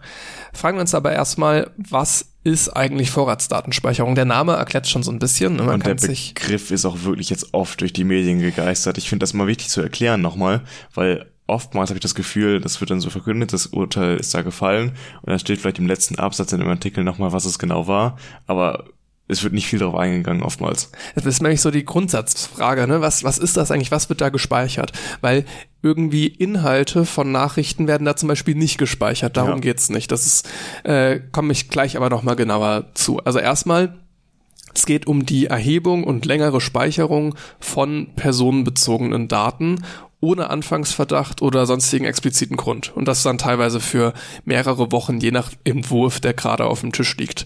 Und jetzt die interessante Frage, um welche Daten geht es? Und das sind in erster Linie Standortdaten bei Telefonaten oder der mobilen Internetnutzung. Äh, bei Telefonaten die Rufnummer, die Zeitpunkt des Anrufs und die Dauer. Bei SMS und MMS äh, Sende- und Empfangszeit. Beim Surfen im Internet die IP-Adressen sowie Dauer und Zeitpunkt der jeweiligen Nutzung. Und wenn man sich jetzt mal kurz überlegt, Nutzung des mobilen Internets, da den Zugriffsort quasi zu erfassen, bedeutet für uns alle, die ja eigentlich das mobile Internet ständig benutzen, einen perfekten Verlauf deines Tages, wo du überall herumgelaufen bist. Du kannst quasi genau nachzeichnen, wo alle Leute, die bei irgendeinem äh, Internetanbieter quasi gemeldet sind, den ganzen Tag lang herumgelaufen sind und das bleibt dann sechs bis acht Wochen gespeichert. Das heißt zum Beispiel, ich fahre jetzt hier zur Podcastaufnahme mit dem Bus hin und höre dabei Musik, die ich nicht runtergeladen habe auf Spotify. Und naja, theoretisch könnte man jetzt die Busroute dann damit nachvollziehen. Ja. Wo ist der Bus, den ich genommen habe, genau lang gefahren? Und das bei allen Menschen. Und dann kann man sich auch überlegen, die Kombination von diesen Daten, wie immer, ermöglicht nochmal viel mehr. Da ist wieder die Summe äh, mehr als äh, äh, die Einzelteile. Wenn du halt das, die Daten dann kombinierst, zum Beispiel, wenn du dich mit jemandem triffst im Park, dann siehst du halt, dass diese beiden Personen da zusammen in der Nähe waren und darauf kann, daraus kannst du dann wieder ganz viel schließen, was zwischenmenschlich bei verschiedenen Personen wieder abgeht und enthüllst quasi sehr viel aus dem Privatleben von Menschen, was du eigentlich vielleicht gar nicht enthüllen willst. Es hat also das Potenzial, sehr viel offen zu legen über die Nutzer dieses äh, von Internet zum Beispiel, von mobilen. Und das alles wirklich nur mit Metadaten und komplett ohne Inhalt. Also niemand hört ein Gespräch mit, aber wenn du weißt, welche Ruf, mit welcher Rufnummer jemand vier Stunden telefoniert hat, dann kannst du dir auch ein bisschen denken, was abgeht. Ja. Ne? Dann noch zusammenhängt zur Uhrzeit. Ne? Du weißt irgendwie, okay, die Person hat um ein Uhr nachts bis vier Uhr nachts mit An dem und dem Standort mit dem an dem und dem Standort mit der und der Person telefoniert. Ja, Da kann sich jeder guess denken- what, was da lo los war. Da kannst du dir halt denken, was da alles kombinierbar ist aus diesen Daten. Plus dann noch, ne, wie war sonst so die Interaktion mit der Nummer, was weiß ich. Äh, zum Beispiel ist jetzt die Vermutung recht nah, wenn du eine Zeit lang ziemlich viel mit dieser Nummer interagiert hast, dann sehr, sehr wenig und dann dieser Anruf um die Uhrzeit, könnte man vielleicht raten, dass es eine Ex-Freundin war. Also ist naheliegend. das Potenzial von diesen Daten, wollen wir jetzt nur damit sagen, ist riesig. Man kann daraus sehr viel machen und das ist nicht so eine Belanglosigkeit, so Metadaten, die sind nicht wichtig, die sind entscheidend. Ja, das trifft es ganz gut. Äh, dann, wie lange werden diese Daten gespeichert? Im, in erster Linie spricht man meistens davon so zwei Kategorien, und zwar einmal von den Standortdaten. Die werden in den aktuellen Vorschlägen für vier Wochen gespeichert. Alles andere wird für zehn Wochen gespeichert. Die Umsetzung von dem Ganzen steht und fällt mit den Providern. Das heißt zum Beispiel der Telekom oder Vodafone, weil die einfach die Telefonate, ja, die, die Netze für die Telefonate betreiben oder auch äh, die Internetanschlüsse betreiben und so weiter. Es läuft immer über diese Provider und deswegen stehen die dann in der Verantwortung, dass wenn so ein Gesetz kommt oder so eine Regelung kommt, dass sie die Daten speichern beziehungsweise dann weitergeben. Und da kommen wir direkt zur nächsten Frage. Wer darf denn eigentlich auf solche Daten zugreifen? Und das geht nach den Entwürfen, die in der letzten Zeit, da hat sich nicht viel verändert an den Entwürfen, deswegen sage ich einfach immer so die Entwürfe. Ähm, das geht dann nur mit einem richterlichen Beschluss, der ist notwendig. Allerdings können dann zugreifen Bundes- und Landespolizei, Staatsanwaltschaften, Ordnungsbehörden, Verfassungsschutz, Bundesnachrichtendienst oder der militärische Abschirmdienst, was auch immer. Das ist, glaube ich. Das ist, glaube ich, die Polizei innerhalb des Militärs. Ah, okay. Hatte ich vorher tatsächlich noch nicht Eine gehört. eigene Polizei zum Ermitteln innerhalb des Militärs. Schade, dass das nötig ist. Ja. Ich, ich, ich hoffe, ich sage nichts Falsches, aber ich glaube, das war's, ja. Ne, also erstmal, okay, man braucht einen richterlichen Beschluss, aber die Daten werden aufgenommen. Also man braucht nicht den richterlichen Beschluss, um die Daten zu nehmen, sondern man braucht einen richterlichen Beschluss, um die Daten, an die Daten zu kommen. Das ist ein ganz entscheidender Unterschied. Ob man Leute ständig überwacht und dann sagt, hey, ich hätte gern die Daten und ich hole mir dafür einen richterlichen Beschluss, oder ob man einen richterlichen Beschluss braucht, damit man jemanden überwachen darf. Also ich habe es ein bisschen falsch gesagt gerade, ich muss mal kurz mich korrigieren zu eben. Äh, der militärische Abschirmdienst ist der militärische Nachrichtendienst. Der Ah, okay. äh, So ein bisschen der Geheimdienst des Militärs. neben dem Verfassungsschutz und dem Bundesnachrichtendienst Dienst, äh, der dritte Nachrichtendienst äh, Deutschlands ist. Okay. Ja, wieder was gelernt. Okay, auch für mich, ja. Kommen wir jetzt zu so dem bisschen spannenderen Teil. Und zwar, was macht die Politik? Also wir wissen jetzt, was äh, man unter Vorratsdatenspeicherung versteht. Und jemand, der unseren Podcast häufiger gehört hat, der kann sich auch schon ein bisschen denken, was wir von Vorratsdatenspeicherung halten. Dass wir grundsätzlich immer ein Problem mit so einer anlasslosen Massenüberwachung haben. Siehe unsere Beispiele eben mit der Busfahrt oder was man schon aus den Metadaten ziehen kann, dass das einfach als grundsätzliche Überwachung nicht gut zu heißen ist. Das kann sich eigentlich, eigentlich jeder denken. Normalerweise würde man ja denken, wenn man in so einem Rechtsstaat lebt, okay, solange ich mich halt an Gesetze halte und nichts falsch mache, darf ich mein Leben unabhängig vom Staat leben. Natürlich, ich zahle meine Steuern, alles wie es im Rahmen von einer Gesellschaft halt funktioniert. Aber ansonsten lässt mich der Staat halt in Frieden. Und wenn ich jetzt aber anderslos, ohne dass ich irgendwas getan habe, in meiner Freizügigkeit, wie ich mich bewege, was ich mache jeden Tag, in dem Sinne eingeschränkt werde, dass ich bei allem überwacht werde. Das hatte ich ja auch am Beispiel bei den Kurzmeldungen äh, von den Überwachungen mit diesen Ring äh, äh, an den Haustüren erwähnt. Wenn ich also die Gefahr habe, dass ich bei allem, was ich tue, gesehen werde oder man weiß, wo ich mich befinde, dann passe ich vielleicht mein Verhalten an. Dann lege ich ein angepassteres Verhalten an den Tag und das ist schon eine direkte Beeinflussung, obwohl ich ja nie etwas falsch gemacht habe. Stell dir vor, jemand kommt in dein Wohnzimmer, ähm, jemand von der Landespolizei kommt in dein Wohnzimmer, installiert da eine Kamera und sagt, ja, nee, machen Sie sich keine Sorgen, wir nehmen zwar die ganze Zeit auf, aber wir gucken uns das nur mit richterlichem Beschluss an. Ja. Also, und dann muss man sich überlegen, ich habe mal so ein schönes Beispiel gehört, man sitzt bei einer Familienfeier am Tisch und man hängt da irgendwie so an seinem Stuhl und dann fängt jemand an, diese Szenerie zu filmen, schwenkt mit der Kamera langsam über die ganzen Leute drüber, die da am Tisch sitzen und bevor die Kamera dich ins Blickfeld nimmt, setzt du dich ja gerade hin, richtest deinen Rücken und legst einfach so ein sozial angepasstes Verhalten an den Tag. Und das wäre ja nichts anderes, wenn du weißt, dass du in deiner Wohnung die ganze Zeit überwacht wirst dann verhältst du dich natürlich sozial angepasst, weil wer weiß, wer das bei der Polizei oder sonst wo irgendwann zu sehen, sehen bekommt, was da ähm, gefilmt wurde. Das heißt, du verhältst dich einfach anders. Und das ist eine Einflussnahme, die ich persönlich, und das ist, gilt auch für viele andere, nicht bereit bin zu akzeptieren. Ich denke, man kann zusammenfassend sagen, Vorratsdatenspeicherung ist eine scheiß Idee. okay. Äh, ja. mit, dem, mit dem Differenzieren ein bisschen aufzuhören. Das ist ja manche Themen, äh, ja, die verdienen keine differenzierte Betrachtung. Insofern stellen wir uns ein bisschen die Frage, was macht denn die Politik da? Und zwar ist Vorratsdatenspeicherung so ein elendiges, immer wieder aufkommendes Thema. Man wird es einfach nicht los. Seit 2005, ne? Äh, genau, also es, es ging so ein bisschen, das erste, was ich jetzt hier rausgefunden habe, war 2006 eine ähm, EU-Richtlinie, die kam. Und zwar hieß die äh, Gesetz zur Neuregelung der Tele Kommunikationsüberwachung und anderer verdeckter Ermittlungsmaßnahmen sowie zur Umsetzung. Ah nee, ich habe mich gerade ein bisschen vertan. Es gab eine ähm, eine EU-Richtlinie 2006 und an die musste man sich dann halten und deswegen kam 2007 das Gesetz zur Neuregelung der Telekommunikationsüberwachung und anderer verdeckter Ermittlungsmaßnahmen sowie zur Umsetzung der Richtlinie 2006-24 EG. Cool. Ja, da kann man sagen, sie hat ein bisschen das Problem, dass diese sehr umstrittene Richtlinie von der EU-Ebene kam. Also es war wirklich sowohl politisch als auch rechtlich sehr umstritten. Ähm, der Grundgedanke war da, man wollte eine Vereinheitlichung der Vorschriften zur Speicherung von Telekommunikationsdaten in den Mitgliedstaaten veranstalten. Ähm, dieses Gesetz, was darauf in Deutschland erlassen hat, trat dann 2008 in Kraft und wurde 2010 vom Bundesverfassungsgericht wieder einkassiert. Äh, die haben das dann für rechtswidrig erklärt. Und dann ja, hat man gehofft, dass erstmal Ruhe ist. Äh, es gab dann noch eine Studie 2012 vom Max-Planck-Institut, ähm, die sagen da, ich habe da ein Zitat, auch nach der Beiziehung anderer Informationsquellen ergeben sich keine belastbaren Hinweise darauf, dass die Schutzmöglichkeiten durch den Wegfall der Vorratsdatenspeicherung reduziert worden wären.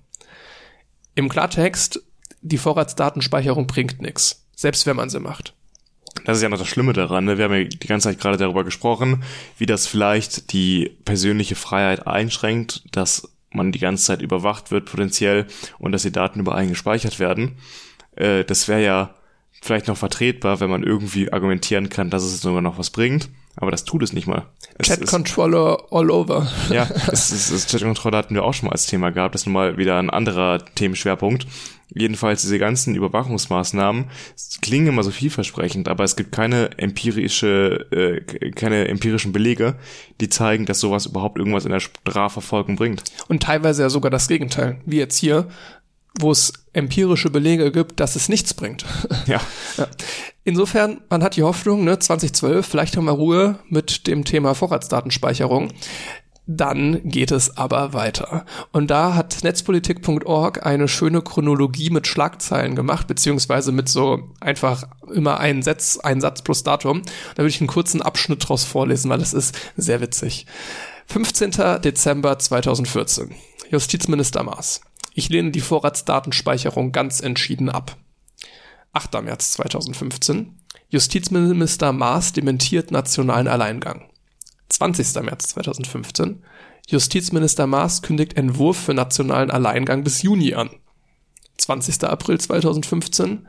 Netzpolitik.org. Geheime Nebenabrede erlaubt Zugriff auch ohne Richtervorbehalt. 23. April 2015, Sekretär des Justizministeriums Christian Lange dementiert geheime Nebenabrede. 30. April 2015, Bundesregierung, keine geheime, nur eine, Zitat, nicht öffentliche Nebenabrede. Geil. ja. ja, also es äh, stellt ganz gut den äh, Status der Kommunikation in diesem Fall dar. Also es ist natürlich auch sehr vertrauenserweckend, wenn die Politik dann äh, von einer nicht öffentlichen Nebenabsprache spricht in einem Themengebiet, was uns alle ja so sehr betrifft. Das klingt so ein bisschen wie so ein Jung und Naiv-Video, ja. wo man irgendwas von der Bundesregierung hören möchte. Vielleicht gibt's dazu sogar eins, habe ich gar nicht nachgeguckt. Also, nee, das ist nicht geheim, das ist nur nicht öffentlich. naja, ähm, ja, da ging also der Spaß wieder los. Äh, und trotz all diesen Vorbehalten wurde 2015 eine Vorratsdatenspeicherung beschlossen und die trat dann auch im Dezember 2015 in Kraft. Allerdings gab es noch so eine, das circa zwei Jahre, nicht ganz, eine Frist, äh, die den Providern Zeit gelassen wurde, das Ganze umzusetzen. Also am 1. Juli 2017 war dann der Stichtag, wo alle Provider die Vorratsdatenspeicherung umgesetzt haben mussten. Also diese ganzen Daten speichern und auf Anfrage dann den Ermittlungsbehörden zur Verfügung stellen. Allerdings, zwei Tage vor diesem Datum gab es eine Entscheidung von einem Gericht. Äh, die gab es deswegen, weil manche Provider, wie zum Beispiel jetzt in diesem Fall Telekom und SpaceNet, net geklagt hatten. Und in dieser Entscheidung wurde in diesen Einzelfällen äh, die Vorratsdatenspeicherung als rechtswidrig erklärt und ausgesetzt. Äh, beziehungsweise ja, erstmal als rechtswidrig erklärt. Und das hat die Bundesnetzagentur zum Anlass genommen, die Vorratsdatenspeicherung bundesweit auszusetzen, bis da rechtliche Klarheit geschaffen ist. Das hätten sie nicht machen müssen. Hätten so. sie nicht machen müssen. Nee. Also das war jetzt wirklich nur für zwei Provider entschieden worden, okay, ihr müsst es nicht machen, das passt rechtlich nicht. Aber die Bundesnetzagentur hat dann gesagt, okay, wenn das für die beiden Provider nicht klar ist, also offensichtlich nicht erstmal okay ist, die Vorratsdatenspeicherung einzuführen, dann geben wir auch das okay für alle anderen Provider, das erstmal nicht zu tun. Da entstand dann dieser Rechtsstreit, so ist diese Vorratsdatenspeicherung jetzt zulässig und das äh, ja, ging dann immer weiter, so dass 2019 das Bundesverwaltungsgericht äh, diesen Fall dem EuGH vorgelegt hat. Und jetzt schon äh, ja jetzt sechs Jahre nach der ursprünglichen Klage schon ja. äh, schon so schnell äh, ist die Entscheidung da. Und da der Europäische Gerichtshof sagt, äh, eine unterschiedslose Vorratsspeicherung von Verkehrs- und Standortdaten zur präventiven Bekämpfung schwerer Kriminalität und zur Verhütung schwerer Bedrohung der öffentlichen Sicherheit ist nicht mit EU-Recht vereinbar. Also sie erklären die Vorratsdatenspeicherung, wie sie in Deutschland geplant war, für rechtswidrig. Sie kippen das deutsche Gesetz. Und das ist keine große Überraschung, weil das äh, der EuGH hat ein ähnliches Urteil oder andere ähnliche Urteile schon in anderen Mitgliedstaaten gefällt. Allerdings sagen sie auch, dass eine Vorratsdatenspeicherung nicht generell unmöglich ist. Allerdings muss sie äh, eine bestimmte Form einhalten, bestimmte Kriterien erfüllen. Zum Beispiel wäre eine Vorratsdatenspeicherung generell möglich, wenn es um äh, Bedrohungslagen geht. Äh, Bedrohungen für die nationale Sicherheit oder etwas, ja, etwas dergleichen, dann könnte man zum Beispiel mit einem richterlichen Beschluss die Vorratsdatenspeicherung kurzfristig einsetzen. Kurzfristig, aber auch zeitlich beschränkt auch zeitlich beschränkt, genau. Äh, das ist auch gut, dass du sagst, immer ein wesentlicher Punkt, den sie dabei betonen, diese allgemeine und unterschiedslose Vorratsdatenspeicherung, zum Beispiel auch von IP-Adressen, geht nur, wenn das im Zeitraum immer auf das Notwendigste begrenzt ist. Das Ganze hat jetzt so ein bisschen den Namen Quick Freeze Verfahren bekommen. Also man entscheidet sich ganz spontan, äh, jetzt machen wir eine Vorratsdatenspeicherung für einen Monat, weil wir haben gerade irgendwie die und die Gefährdungslage.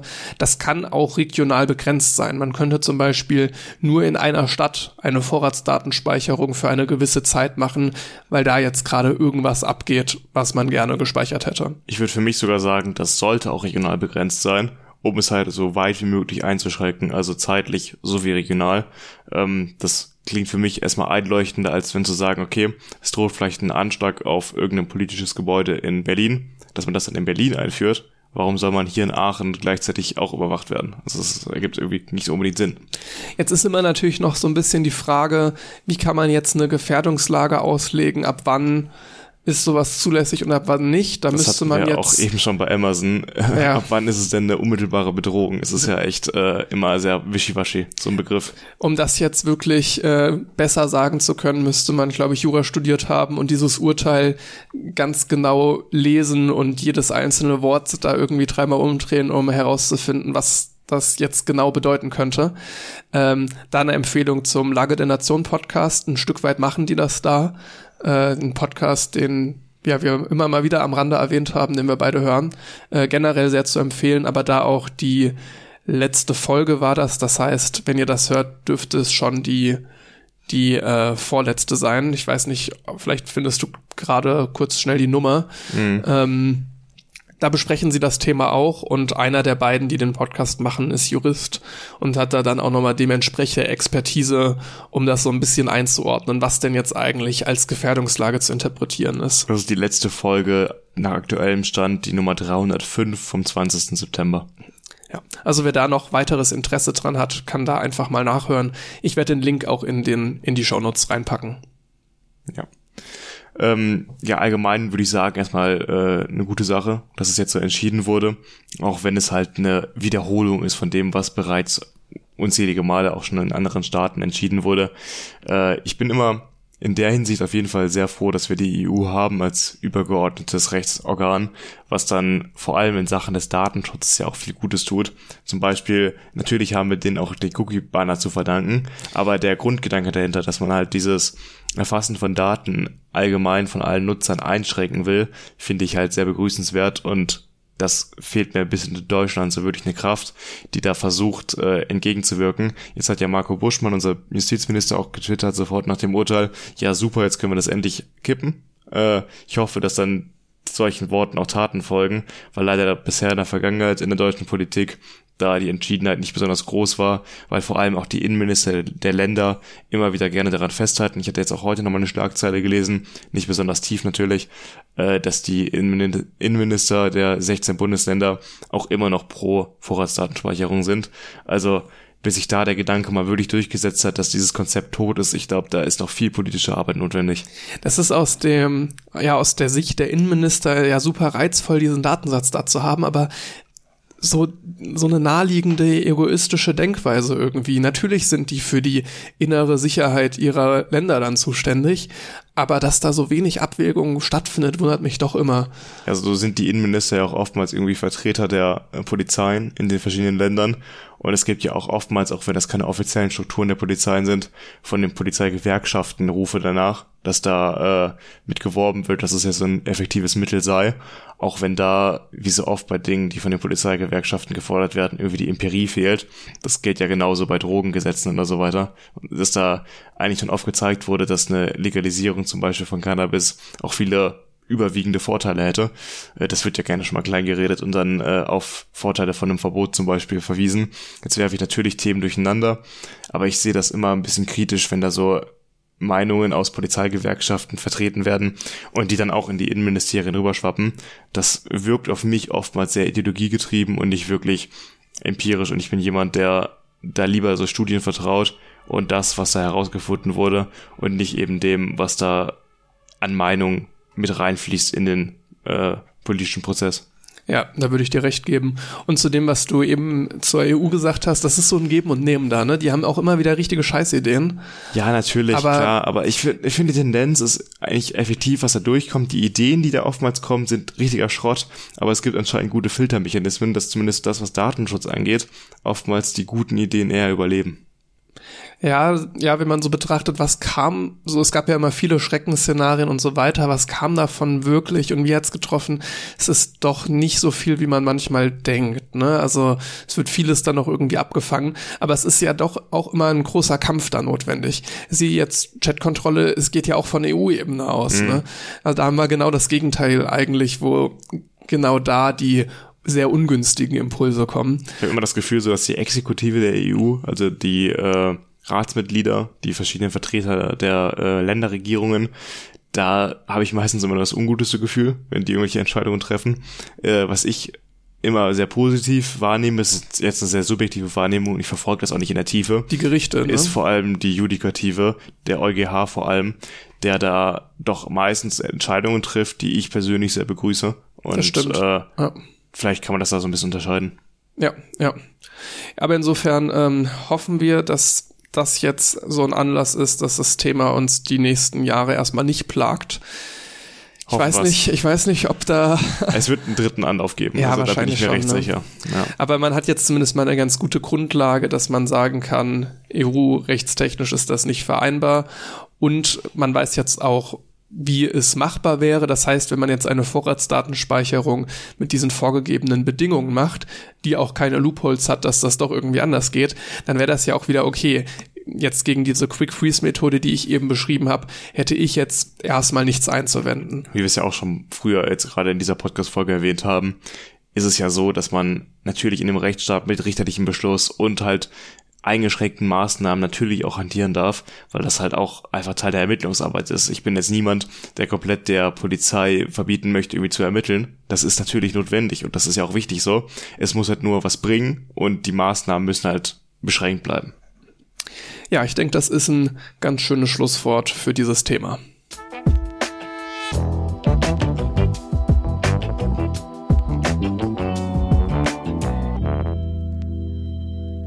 Ja, viel Neues gibt's im Studium tatsächlich nicht. Du warst ja gerade im Urlaub und äh, Wir haben gerade unsere Semesterferien äh, quasi. ja, ne, dass es sowas tatsächlich doch noch gibt.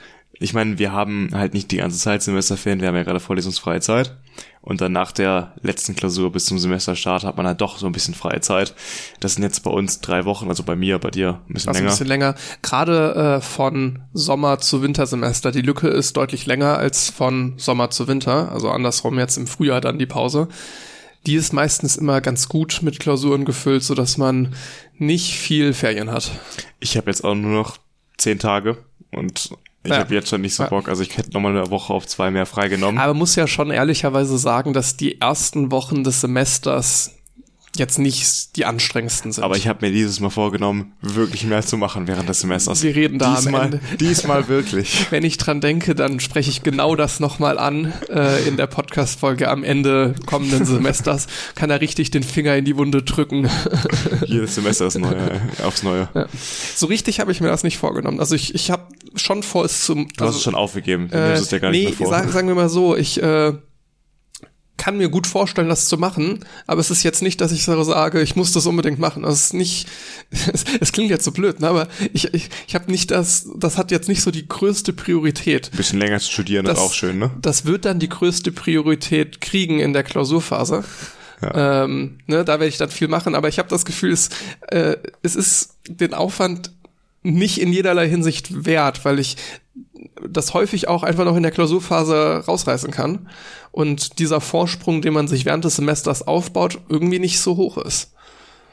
Ja, gut. Äh, ein bisschen was habe ich schon gemerkt jetzt in der letzten Klausurenphase, dass ich da hin und wieder doch mir gewünscht hätte, ein bisschen mehr während des Semesters gemacht zu ha- haben. Also da hatte ich da doch nochmal wieder diesen Denkzettel mitbekommen.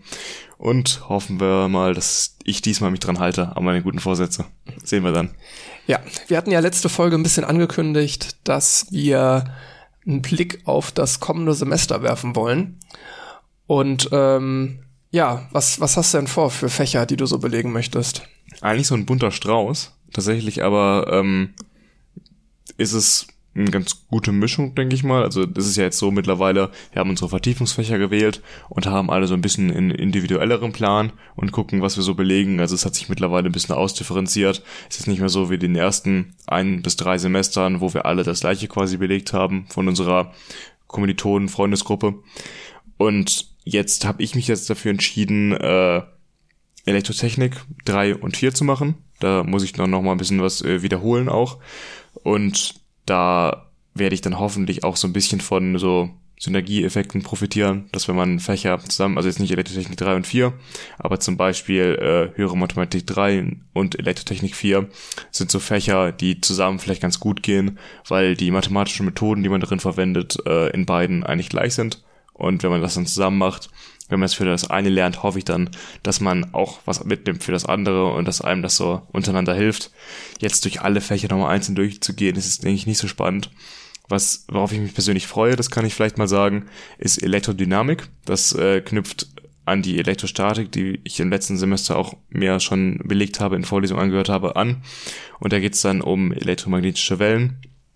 Und da ich auch die Vertiefung gewählt habe, äh, Informations- und Kommunikationstechnik, ist das schon das Themengebiet, was mich eben interessiert, wie man jetzt, ähm, das ist natürlich sehr theoretisch hier, aber es läuft ja darauf hinaus, wie man Informationen von einem Ort zum anderen bekommt und das eben über elektrodynamische Wellen und äh, generell das Konzept einfach näher zu verstehen, das ist schon ein Reiz und das finde ich wahrscheinlich nächstes Semester mit am interessantesten.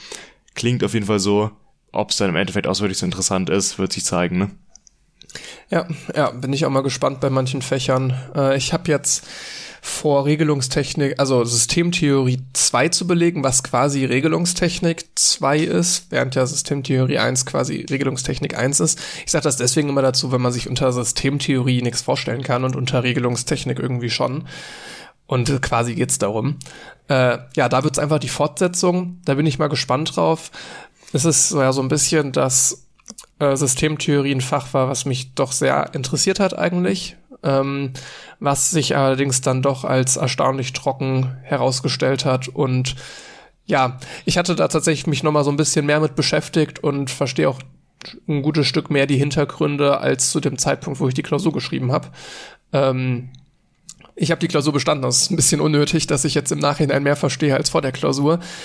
Aber hatten wir uns ja auch beschwert in der Folge drüber, dass Verständnis für die Klausur relativ unwichtig war äh, dass man die ganz gut einfach schreiben kann durch Übung und wenig durch Verstehen.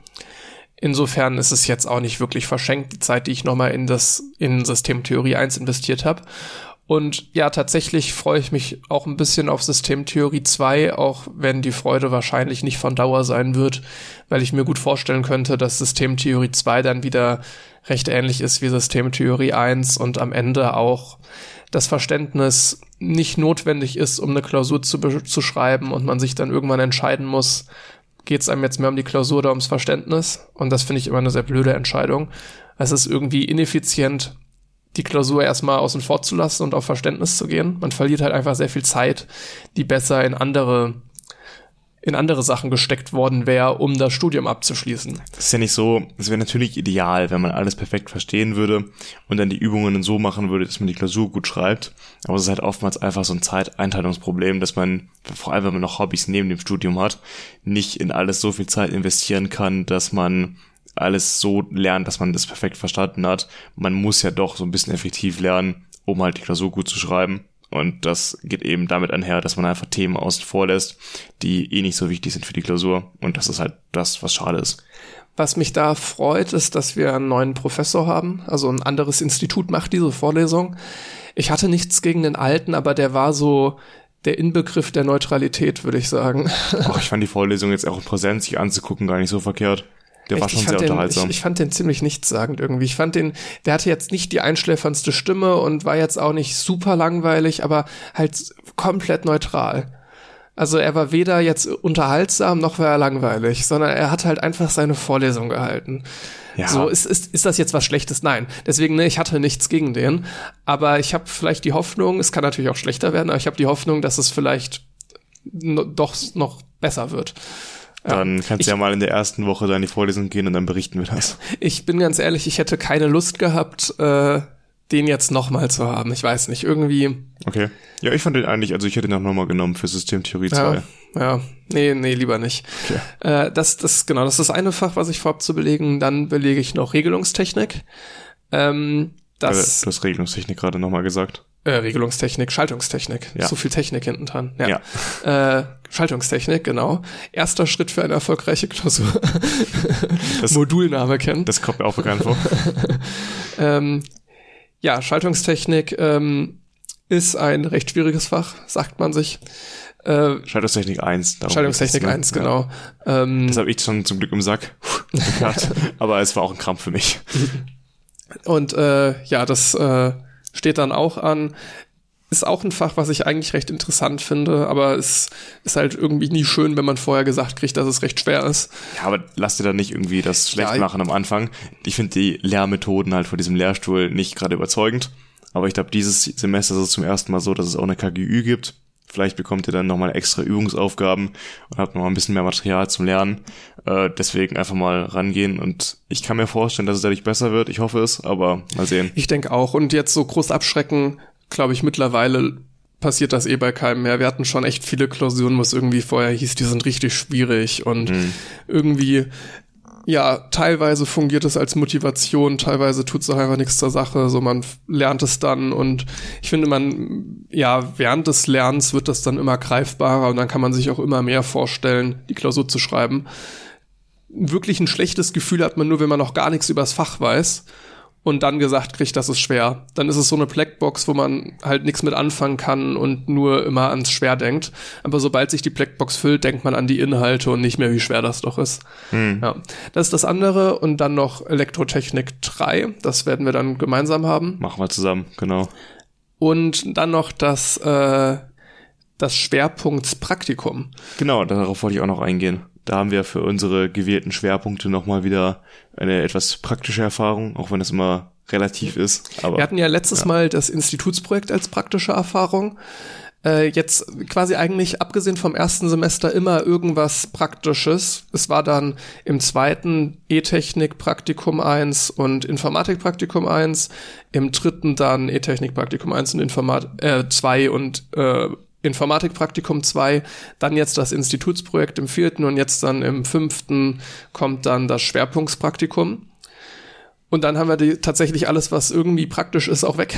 Ja, haben wir es auch schon Praxis. geschafft, ne? Zum Glück. Endlich ist es weg. Ich muss ehrlich sagen, so richtig überzeugt war ich von diesen ganzen Praxissachen meistens nicht. Das war zwar schon eine angenehme Abwechslung, aber es war zeitintensiv und es hat mich gestört. Es hat mich gestresst irgendwie alles. Was mich daran so ein bisschen stört, ist zum einen, dass es dafür nur drei CP gibt. Du hattest ja gerade schon angesprochen, dass es immer recht zeitintensiv war. Und diese Credits äh, sollen ja eigentlich in der Studienleistung, also es gibt ja auch insgesamt für so einen Bachelor 180 Credits, die Zeit widerspiegeln, die man darauf verwendet hat und den äh, Anteil der Abschlussnote.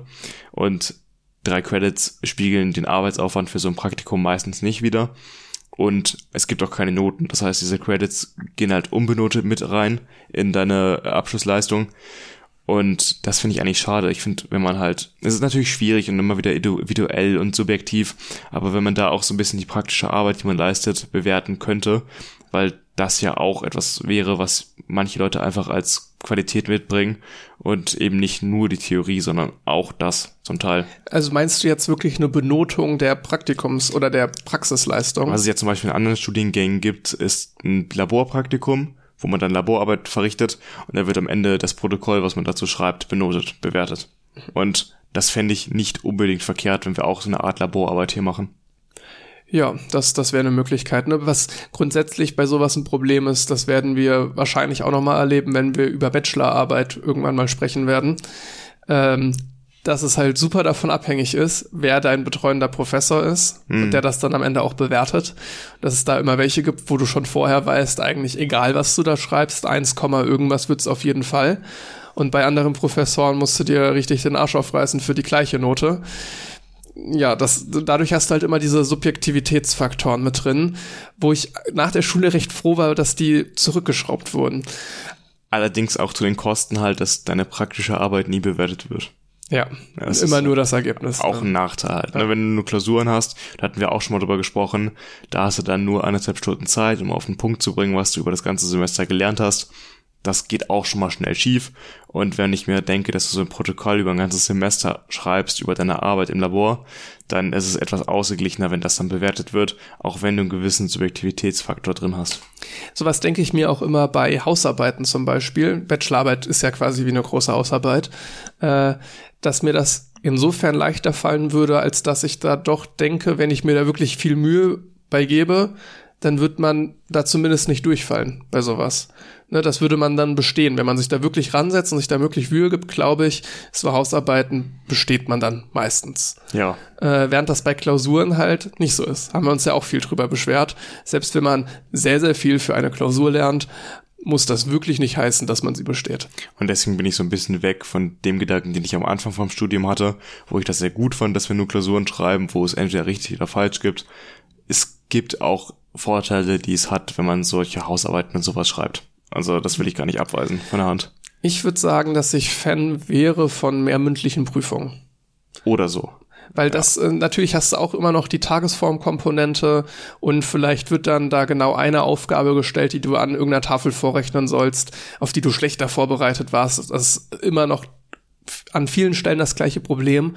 Aber ich glaube, man kann durch so die Kommunikation dann äh, so, ja, so fiese Sachen die dir eine ganze Aufgabe ruinieren, aber die jetzt auch nicht so hoch bewertet werden sollten, abfangen. Also ich kann zum Beispiel eine kleine Rückfrage stellen, ob ich die Aufgabe jetzt so interpretiert habe, wie sie zu interpretieren ist. Ähm, und einfach mehr durch die Kommunikation kann man besser erfühlen, ob der, ob die Person es jetzt wirklich verstanden hat oder ob sie einfach nur das Schema rechnet äh, da ist einfach nochmal ein ganz anderes Spektrum da, was man abfragen kann. Ja, ich glaube, da so ein bisschen mehr Variabilität auch in der Benotung reinzubringen, wäre ganz schön, weil aktuell bekommen wir Noten halt wirklich nur für die Klausuren und das ist halt vielleicht ein bisschen wenig. Und bei den, bei den mündlichen wäre es ja auch noch so, da müsste man wirklich mal auf Verständnis lernen. Da kämpfst ja. du nicht mehr drum herum. Da einfach, äh, ich mache das, weil das immer so lief, weil das in allen Altklausuren so funktioniert hat, mache ich das in dieser Klausur jetzt auch. ja, klar, ja. ja auf jeden Fall. Ja, ich bin auch mal gespannt, was genau mein Praktikum beinhaltet. Ich hatte mir das so ein bisschen angeschaut. Das Praktikum der Kommunikationstechnik. Da werde ich dann an verschiedenen Instituten jeweils dann immer einen Termin haben. Also über das ganze Semester hinweg sind das dann sieben, acht, neun, keine Ahnung. ist bei mir das gleiche, aber halt andere Institute. Wechselt man so ein bisschen durch und macht überall seine Versuche dann an jedem Institut. Ähm, bin ich mal gespannt. Das wird wahrscheinlich auch in der Qualität und in der Art und Weise, was man da macht, sehr unterschiedlich sein. Habe ich auch schon im Vorfeld gehört, dass auch der Arbeitsaufwand sich extrem unterscheidet. Es gibt manche Institute, wo du quasi in zehn Minuten fertig bist und bei anderen hast du da zwei, drei Tage mitzukämpfen. Wo wir gerade bei diesem Thema sind, es gab ja so einen kleinen Aufruf nochmal per E-Mail, jetzt nach dem vierten Semester, wo wir gerade über das Viertsemester-Projekt gesprochen haben, das sogenannte Institutsprojekt, ähm, wo es darum ging, eine Umfrage auszufüllen. Ich habe die gerade nochmal offen hier. Äh, wie war denn dieses Viertsemester-Projekt? Da geht es um so Rahmendinge, wie viel Arbeitszeit hat man da reingesteckt, in welcher Form wurde die Prüfung am Ende abgelegt, also war es eine mündliche Präsentation, eine schriftliche Ausarbeitung und äh, generell äh, bei welchem Institut wurde das Projekt gemacht, worum ging es dabei?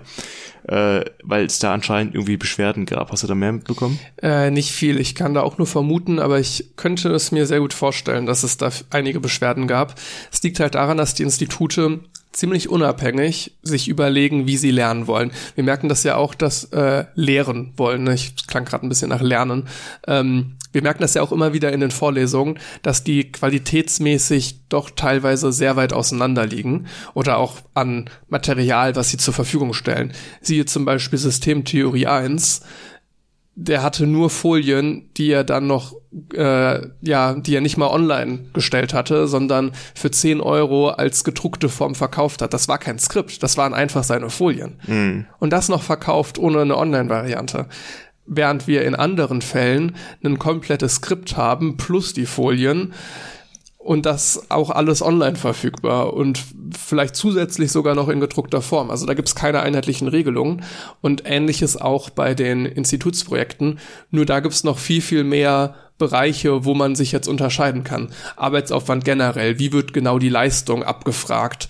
Und ich glaube, dass es da so viele Unterschiede gab, dass es da einigen schon aufgestoßen ist, die bei dann einem eher schwierigen Institut waren, also wo sie viel leisten mussten, während sie dann von anderen hören, ja, ich bin da jede Woche für eine Stunde und nee, Abschlussarbeit muss ich da auch nicht machen oder jetzt ähm, Abschlusspräsentation muss ich da auch nicht machen. Äh, ja, der, dann ärgert der man sich schon. ist halt groß und man muss auch dazu sagen, dass viele, das habe ich wahrscheinlich sogar von den meisten gehört, nicht das Projekt bekommen haben, was sie am Anfang gewählt haben. Wir hatten eine große Liste, aus der wir wählen konnten. Keins von den Wahlmöglichkeiten. Ja, das wollte ich darauf wollte ich gerade darauf wollte ich gerade eingehen, okay. dass du ja irgendwie 18 wählen musstest mindestens und die jeweils mit einer verschiedenen Priorisierung ausgewählt hast von niedrig eins bis hoch fünf und dass diese Leute halt, wenn die drei, vier auf vier oder fünf gestellt haben, sogar von diesen drei Vieren keins bekommen haben und dann das nächstbeste, was auf Prio 3 war, bekommen haben. Also es, man kann nicht davon reden, dass alle jetzt ihre Wunschprojekte bekommen haben. Und wenn du dann so ein Projekt bekommen hast, was du nicht mal unbedingt haben wolltest, und das dann noch so viel mehr Arbeit ist als von jemandem, der was anderes hat, kann ich schon verstehen, dass einen das ein bisschen frustriert. Ja, ja, da ist auf jeden Fall das Potenzial da, dass sich da viele beschweren. Und ich könnte mir, also ich glaube, dass diese Umfrage nur deswegen existiert, weil sich viele beschwert haben. Mhm. Oder einer sehr heftig. Aber Wahrscheinlich wird es mehr als eine Person gewesen ja, sein. kann schon sein. Ja. Bin ich mal gespannt, was dabei rauskommt. Äh, sehen wir dann. Ja, falls wir da noch mal was zu hören, können wir das ja auch mal im Studiumsteil im Podcast ein bisschen ausführlicher besprechen. Dann würde ich sagen, sind wir für diese Woche erstmal durch. Oder hast du noch was? Nee, ich denke auch, damit äh, sind wir am Ende dieser Folge angekommen. Und hören wir uns dann in zwei Wochen wieder. Wenn ihr noch irgendwie äh, Themenanregungen habt, Vorschläge oder auch Feedback, dann schickt uns das gerne per E-Mail. Schaut da mal rein. Ansonsten freuen wir uns auch über eine Bewertung auf Apple Podcasts oder auf Spotify. Ähm, und dann würde ich sagen, bis in zwei Wochen. Ciao. Tschüss. Das war 2 mit Potenzial. Jeden zweiten Freitag erscheint eine neue Folge überall, wo es Podcasts gibt. Anmerkungen, Feedback oder Themenvorschläge kannst du uns gerne per E-Mail zukommen lassen. Oder du schaust mal bei Twitter und Instagram rein. Alle Infos in den Show Notes.